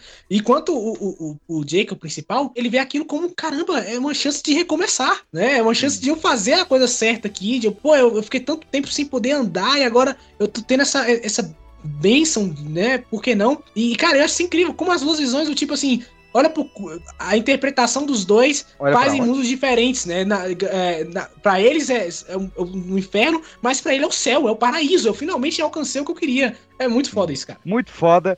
Avatar recebeu nove indicações ao Oscar. Perdeu pra ele, também, Bigelow. ele levou apenas direção de arte, efeitos visuais e fotografia. James Cameron, pelo karma merecido, perdeu filme, diretor, montagem e edição e mixagem de. Cara, agora você Todos- falou, eu me lembrei. Todos pra Catherine Bigelow. Eu me Todos. lembrei da época do Rapadura Cast que o Jurandir ficou putaço. Porra, como tiraram tanto Oscar desse filme, esse filme é uma maravilha. eu lembro disso, o Jurandir ficou É. putaço, cara. E, e, assim, eu tô putaço com a Disney Plus, que sempre bota as versões do diretor dos filmes, não botou a do Avatar. Eu sei, é- essa aí realmente é um preciosismo meu, tá? Não é como a do Terminator, que realmente muda o filme. Mas é legal porque ela mostra as cenas na Terra, que é muito bom. Ela mostra o sexo dos avatares na cena excluída. Olha como aí. que os avatares transam. É bem interessante. Eles conectam o cabelo um do outro. É bem bonita a cena. Faz sentido, faz Cabelo? Que mostra. É, É, o- a aquela, né? a- aquela conexão. cabelo no- também conecta em tudo, né? Todo mundo acha que é o, a- o rabo, né? É o cabelo só. O cabelo, é. É, como É. se- é porque, é porque também ele, ele- Vamos negar, né? Ele faz como se fosse uma cauda, né? Ele parece Ele faz- a cauda. Ele faz na Mas intenção. Ele faz aquela conexão neural um com o outro. E tem a cena da morte do, do Tucan, né? Que é o, o chefe da O tribo. xamã, né? É isso. É, que, é- que acaba sendo chefe antes do Jake. A morte dele é bem legal e só tem também na versão estendida. Cara, se você falar agora, tem uma cena que eu queria falar, se vocês puderem permitir, é quando ele vai atrás, porque quando ele, ele entra dentro da, da tribo, né, ele tá lá infiltrado e tudo mais, Sim. e aí ele, ele descobre que que tem essas criaturas que a gente doma, né? E aí tem o desafio do. Os do- Banshees.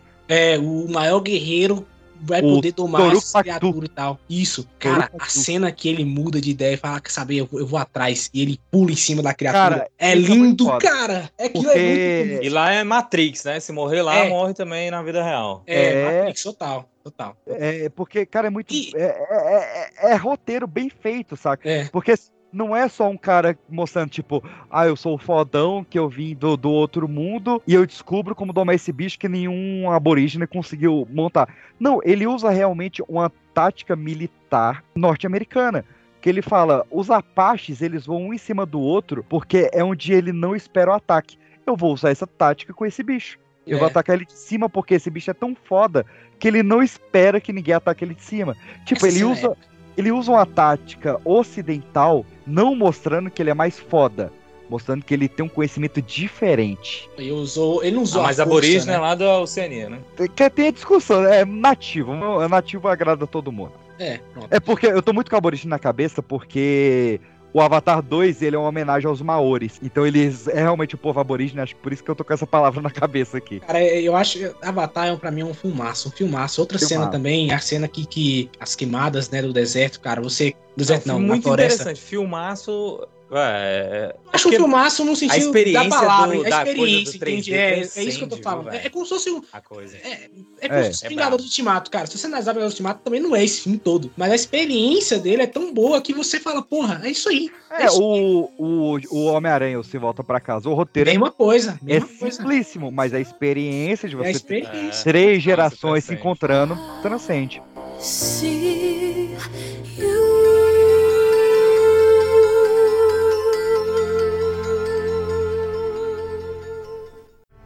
O povo do céu nos enviou uma mensagem. Que eles podem fazer o que bem entendem. E que ninguém pode impedi-los. Vamos enviar uma mensagem de volta. Que o vento leve vocês o mais rápido que puder. Falem para os outros clãs que venham. Digam que Toruk Makto está chamando por eles. Voem agora! Comigo! Meus irmãos e irmãs! E vamos mostrar ao povo do céu que eles não podem pegar o que querem. E que essa, essa é a nossa terra!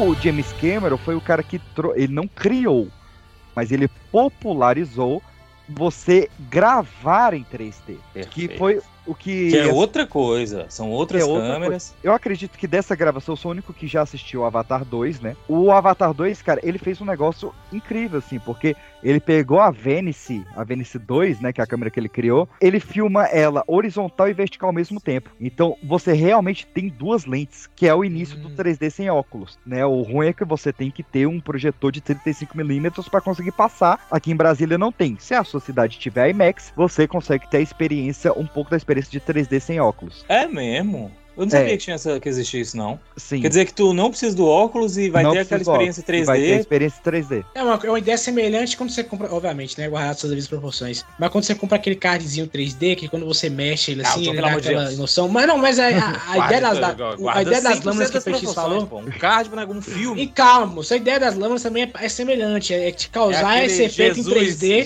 já- e como ele tá gravando em duas. volta, aquele Jesus que anda, ele vai Não, olhando então, assim. como, como ele tá gravando em duas lâminas diferentes, como ele tá gravando Duas em lentes. duas lentes diferentes, então é, essa, essa parada de, de- você não, não tem esse efeito tosco do cartão, e sim de realmente um, um 3D de fato. Você fala, caraca, o que, que é isso aqui que eu tô vendo? Ah, O, o que realmente, ó, pra você que, assim como eu, provavelmente vai ver ele 3D com óculos normal, qual a principal diferença do Avatar 1 pro 2?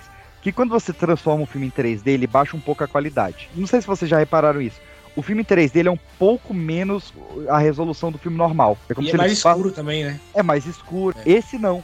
Esse ele conseguiu gravar em 3D em 8K. É perfeito. E é inacreditável. Cara, sério, eu, eu nunca tive uma experiência de cinema como eu tive assistindo Avatar 2. É inacreditável. A gente tá gravando o programa só por causa do lançamento desse filme. E, e eu aposto tudo nesse filme, cara, porque eu não tô conseguindo absorver o que, que eu passei naquele cinema. É um negócio inacreditável. Cara, eu sei, você pode estar apertado e tal. é, Tem situação e situação, lógico, assim. Mas se você tiver com uma situação sobrando a graninha, ao invés de 60 você mil réis aí pro Natal. Assim, ao invés de você tomar aquela Kaiser quente, vê 3D a porra desse filme, porque sabe-se lá quantos anos vai lançar E vale dizer Pode também ser um que presente a imersão. 60 mil réis aí é um presente, né? É, se dê esse Mas presente. em vez de, merece. de comprar imersão- alguma coisa, vai, de- é, gasta em experiência, não é uma, um- uma camisa, uma meia, mas é uma experiência, Sim. vale a pena. E é um imersão de Avatar é, é muito maior, porque também tem o fato de que depois que Avatar lançou, os estúdios eles ficaram nessa, nessa putaria de gravar em,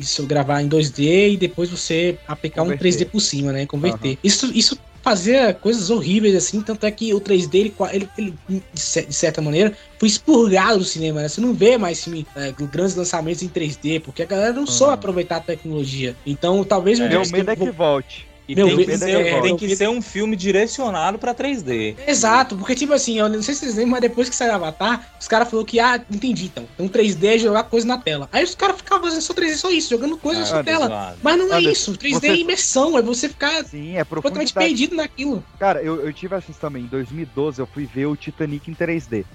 E muita gente saiu decepcionado porque não tinha coisa saltando pra fora da tela. E eu fiquei maravilhado, porque era profundidade, saca? É. É, como se a tela estivesse dando sequência pro fundo. O Avatar tem dos dois.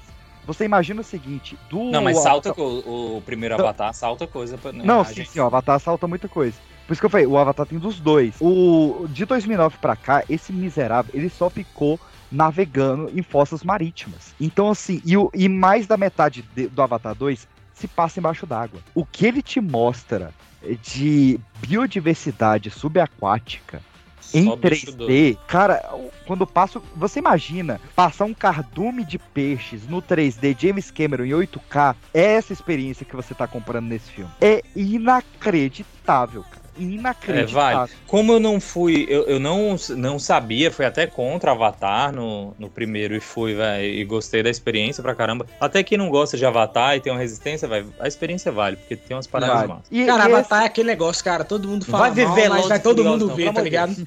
Avatar, eu- todo mundo fala mal, mas no final tá todo mundo vendo, cara. Não tem como. E, e esse Fala melhorou mal, o roteiro, viu? É. Eu, eu, eu entendo que o roteiro do 1, ele é muito fraco, ele é muito simples, ele é muito chupado de Dança com Lobos, de Pocahontas, é a mesma história. É zoado você fazer a história do, do colonizador europeu, que europeu entre várias aspas, né? A gente sabe que ele é americano, norte-americano, estadunidense, do colonizador que vai se tornar o, o líder e salvador da tribo aborígene. É uma história zoada, mas o 2 ele conserta muito isso. A E o homenagem James Cameron, mais uma vez, metendo pau na, na, no militarismo americano, né? muito, muito. Eu já tô achando esse James Cameron um herói. Ele é o maior Não, dos assim, heróis. O Márcio Anderson é que assim, eu não quero dar spoiler de, de forma alguma, eu quero que esse filme seja realmente o público e assistir. A gente não tá ganhando um centavo com isso, que Mas- seja bem mas claro. aí o Cinemark aí, meio- como é que é? Netflix. É, se quiser Se pagar. quiser é é? pagar- Não sei o que, Kicks aí, ó, é nóis. Se quiser, Olha eu já nós fiz aí. propaganda pra UCI uma vez, então a gente tem essa amizade, pode confiar que a gente faz. E assim, ele traz uma mensagem muito pertinente, ecológica nesse filme, mas o legal é você descobrir vendo o filme, saca? Perfeito. muito legal, muito legal mesmo. Uma mensagem que foi muito forte durante a época e que veio sendo esquecida, mas como ele tá fazendo filme há 13 anos, né? A mensagem volta agora.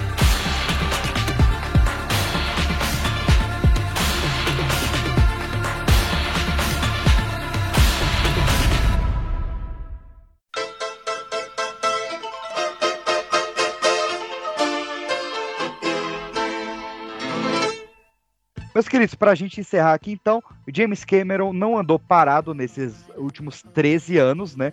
Muita gente acha que ele ficou ali cruzando os braços só pesquisando pro Avatar 2. Não, ele além de fazer todos esses documentários que a gente falou e de chegar nas fossas marianas, eu te entendo, James Cameron, a gente tá lá também. Mas em 2019 ele produziu um sonho dele, que foi o Battle Angel Alita. E ele né? falou que quer produzir uma continuação. Sim, por muitos anos ele foi o diretor do Battle Angel, mas ele acabou sendo só realmente o produtor. Ele tá trabalhando nas três sequências do Avatar, né? O 3, 4 e 5. O próximo lançando aí já no dia 24 de dezembro de 2024. E esse não tem como adiar, porque já tá realmente paga em sala de cinema. E a Disney, né? E a Disney. E só o que pode realmente adiar ou cancelar é o Avatar 4. E além disso, ele tem alguns outros projetos. Por exemplo, ele comprou os direitos do O Informista.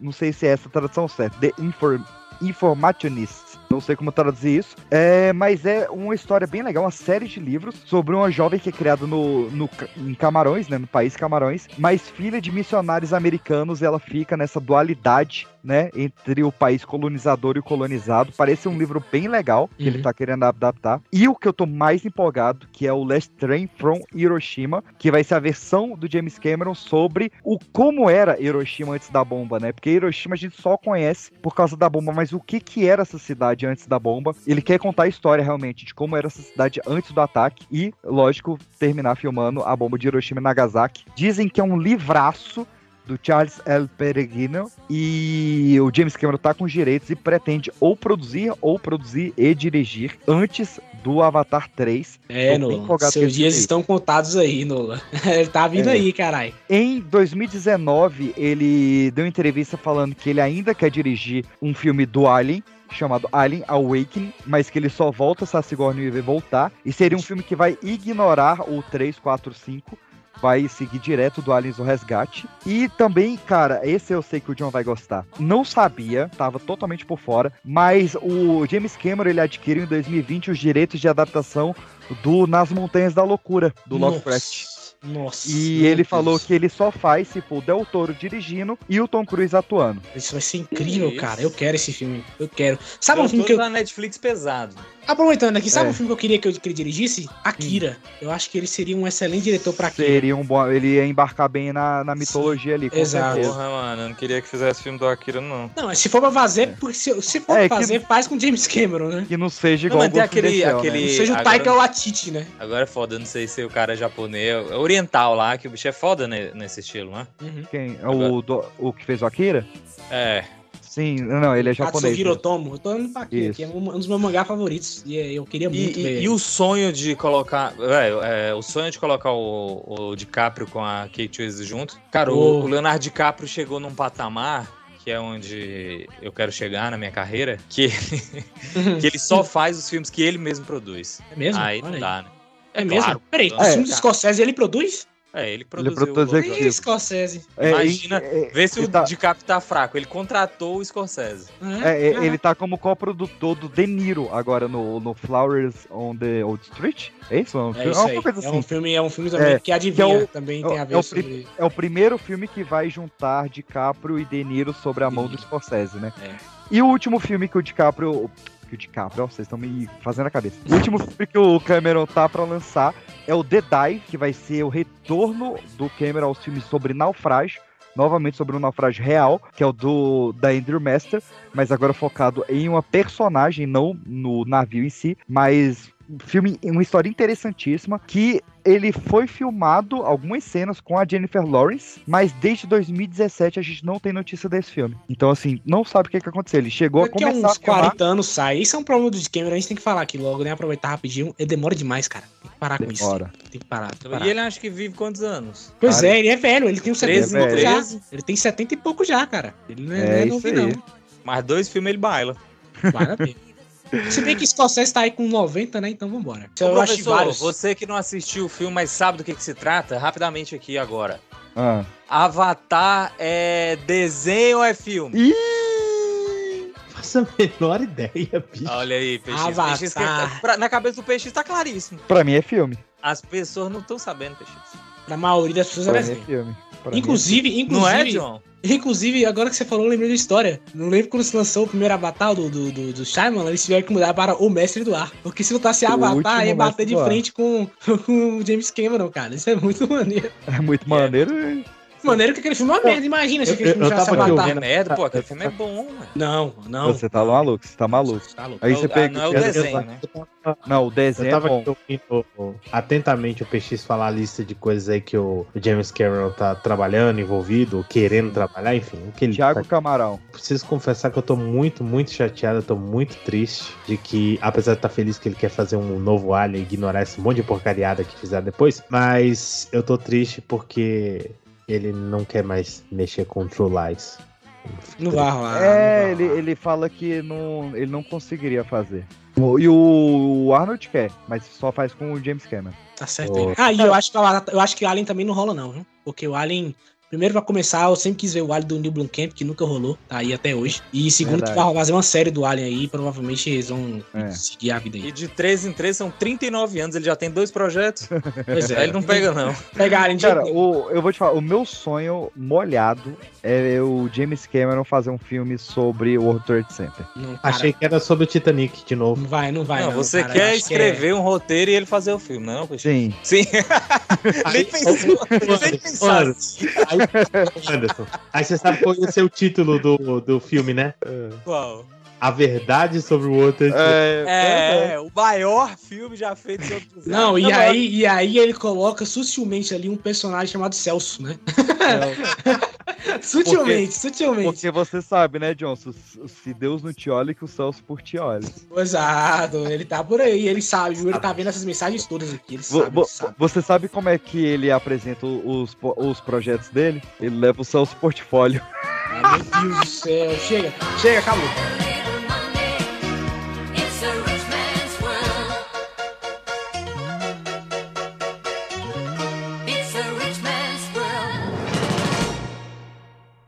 Porra, a minha sogra falou assim: fica assim não. Eu falei, qual é, mano? Tu vai falar comigo mesmo? É, pô.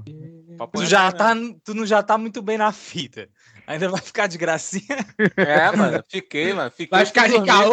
Ainda pro podcast. dormi, dormi na cama dela ainda. Falei, vou Ei, dormir nessa porra. Ei, ei. que é isso? É, Tu dormiu na cama do, do Richard? Como é que é a história? Não, comi, dormi. Ih. Já ia Revelou falar o Vexício, já foi. Já foi, já foi. Revelar já. É, Tipo, Mas olha só, ok. Ah. olha só, aqui. Prepúcio, é isso mesmo?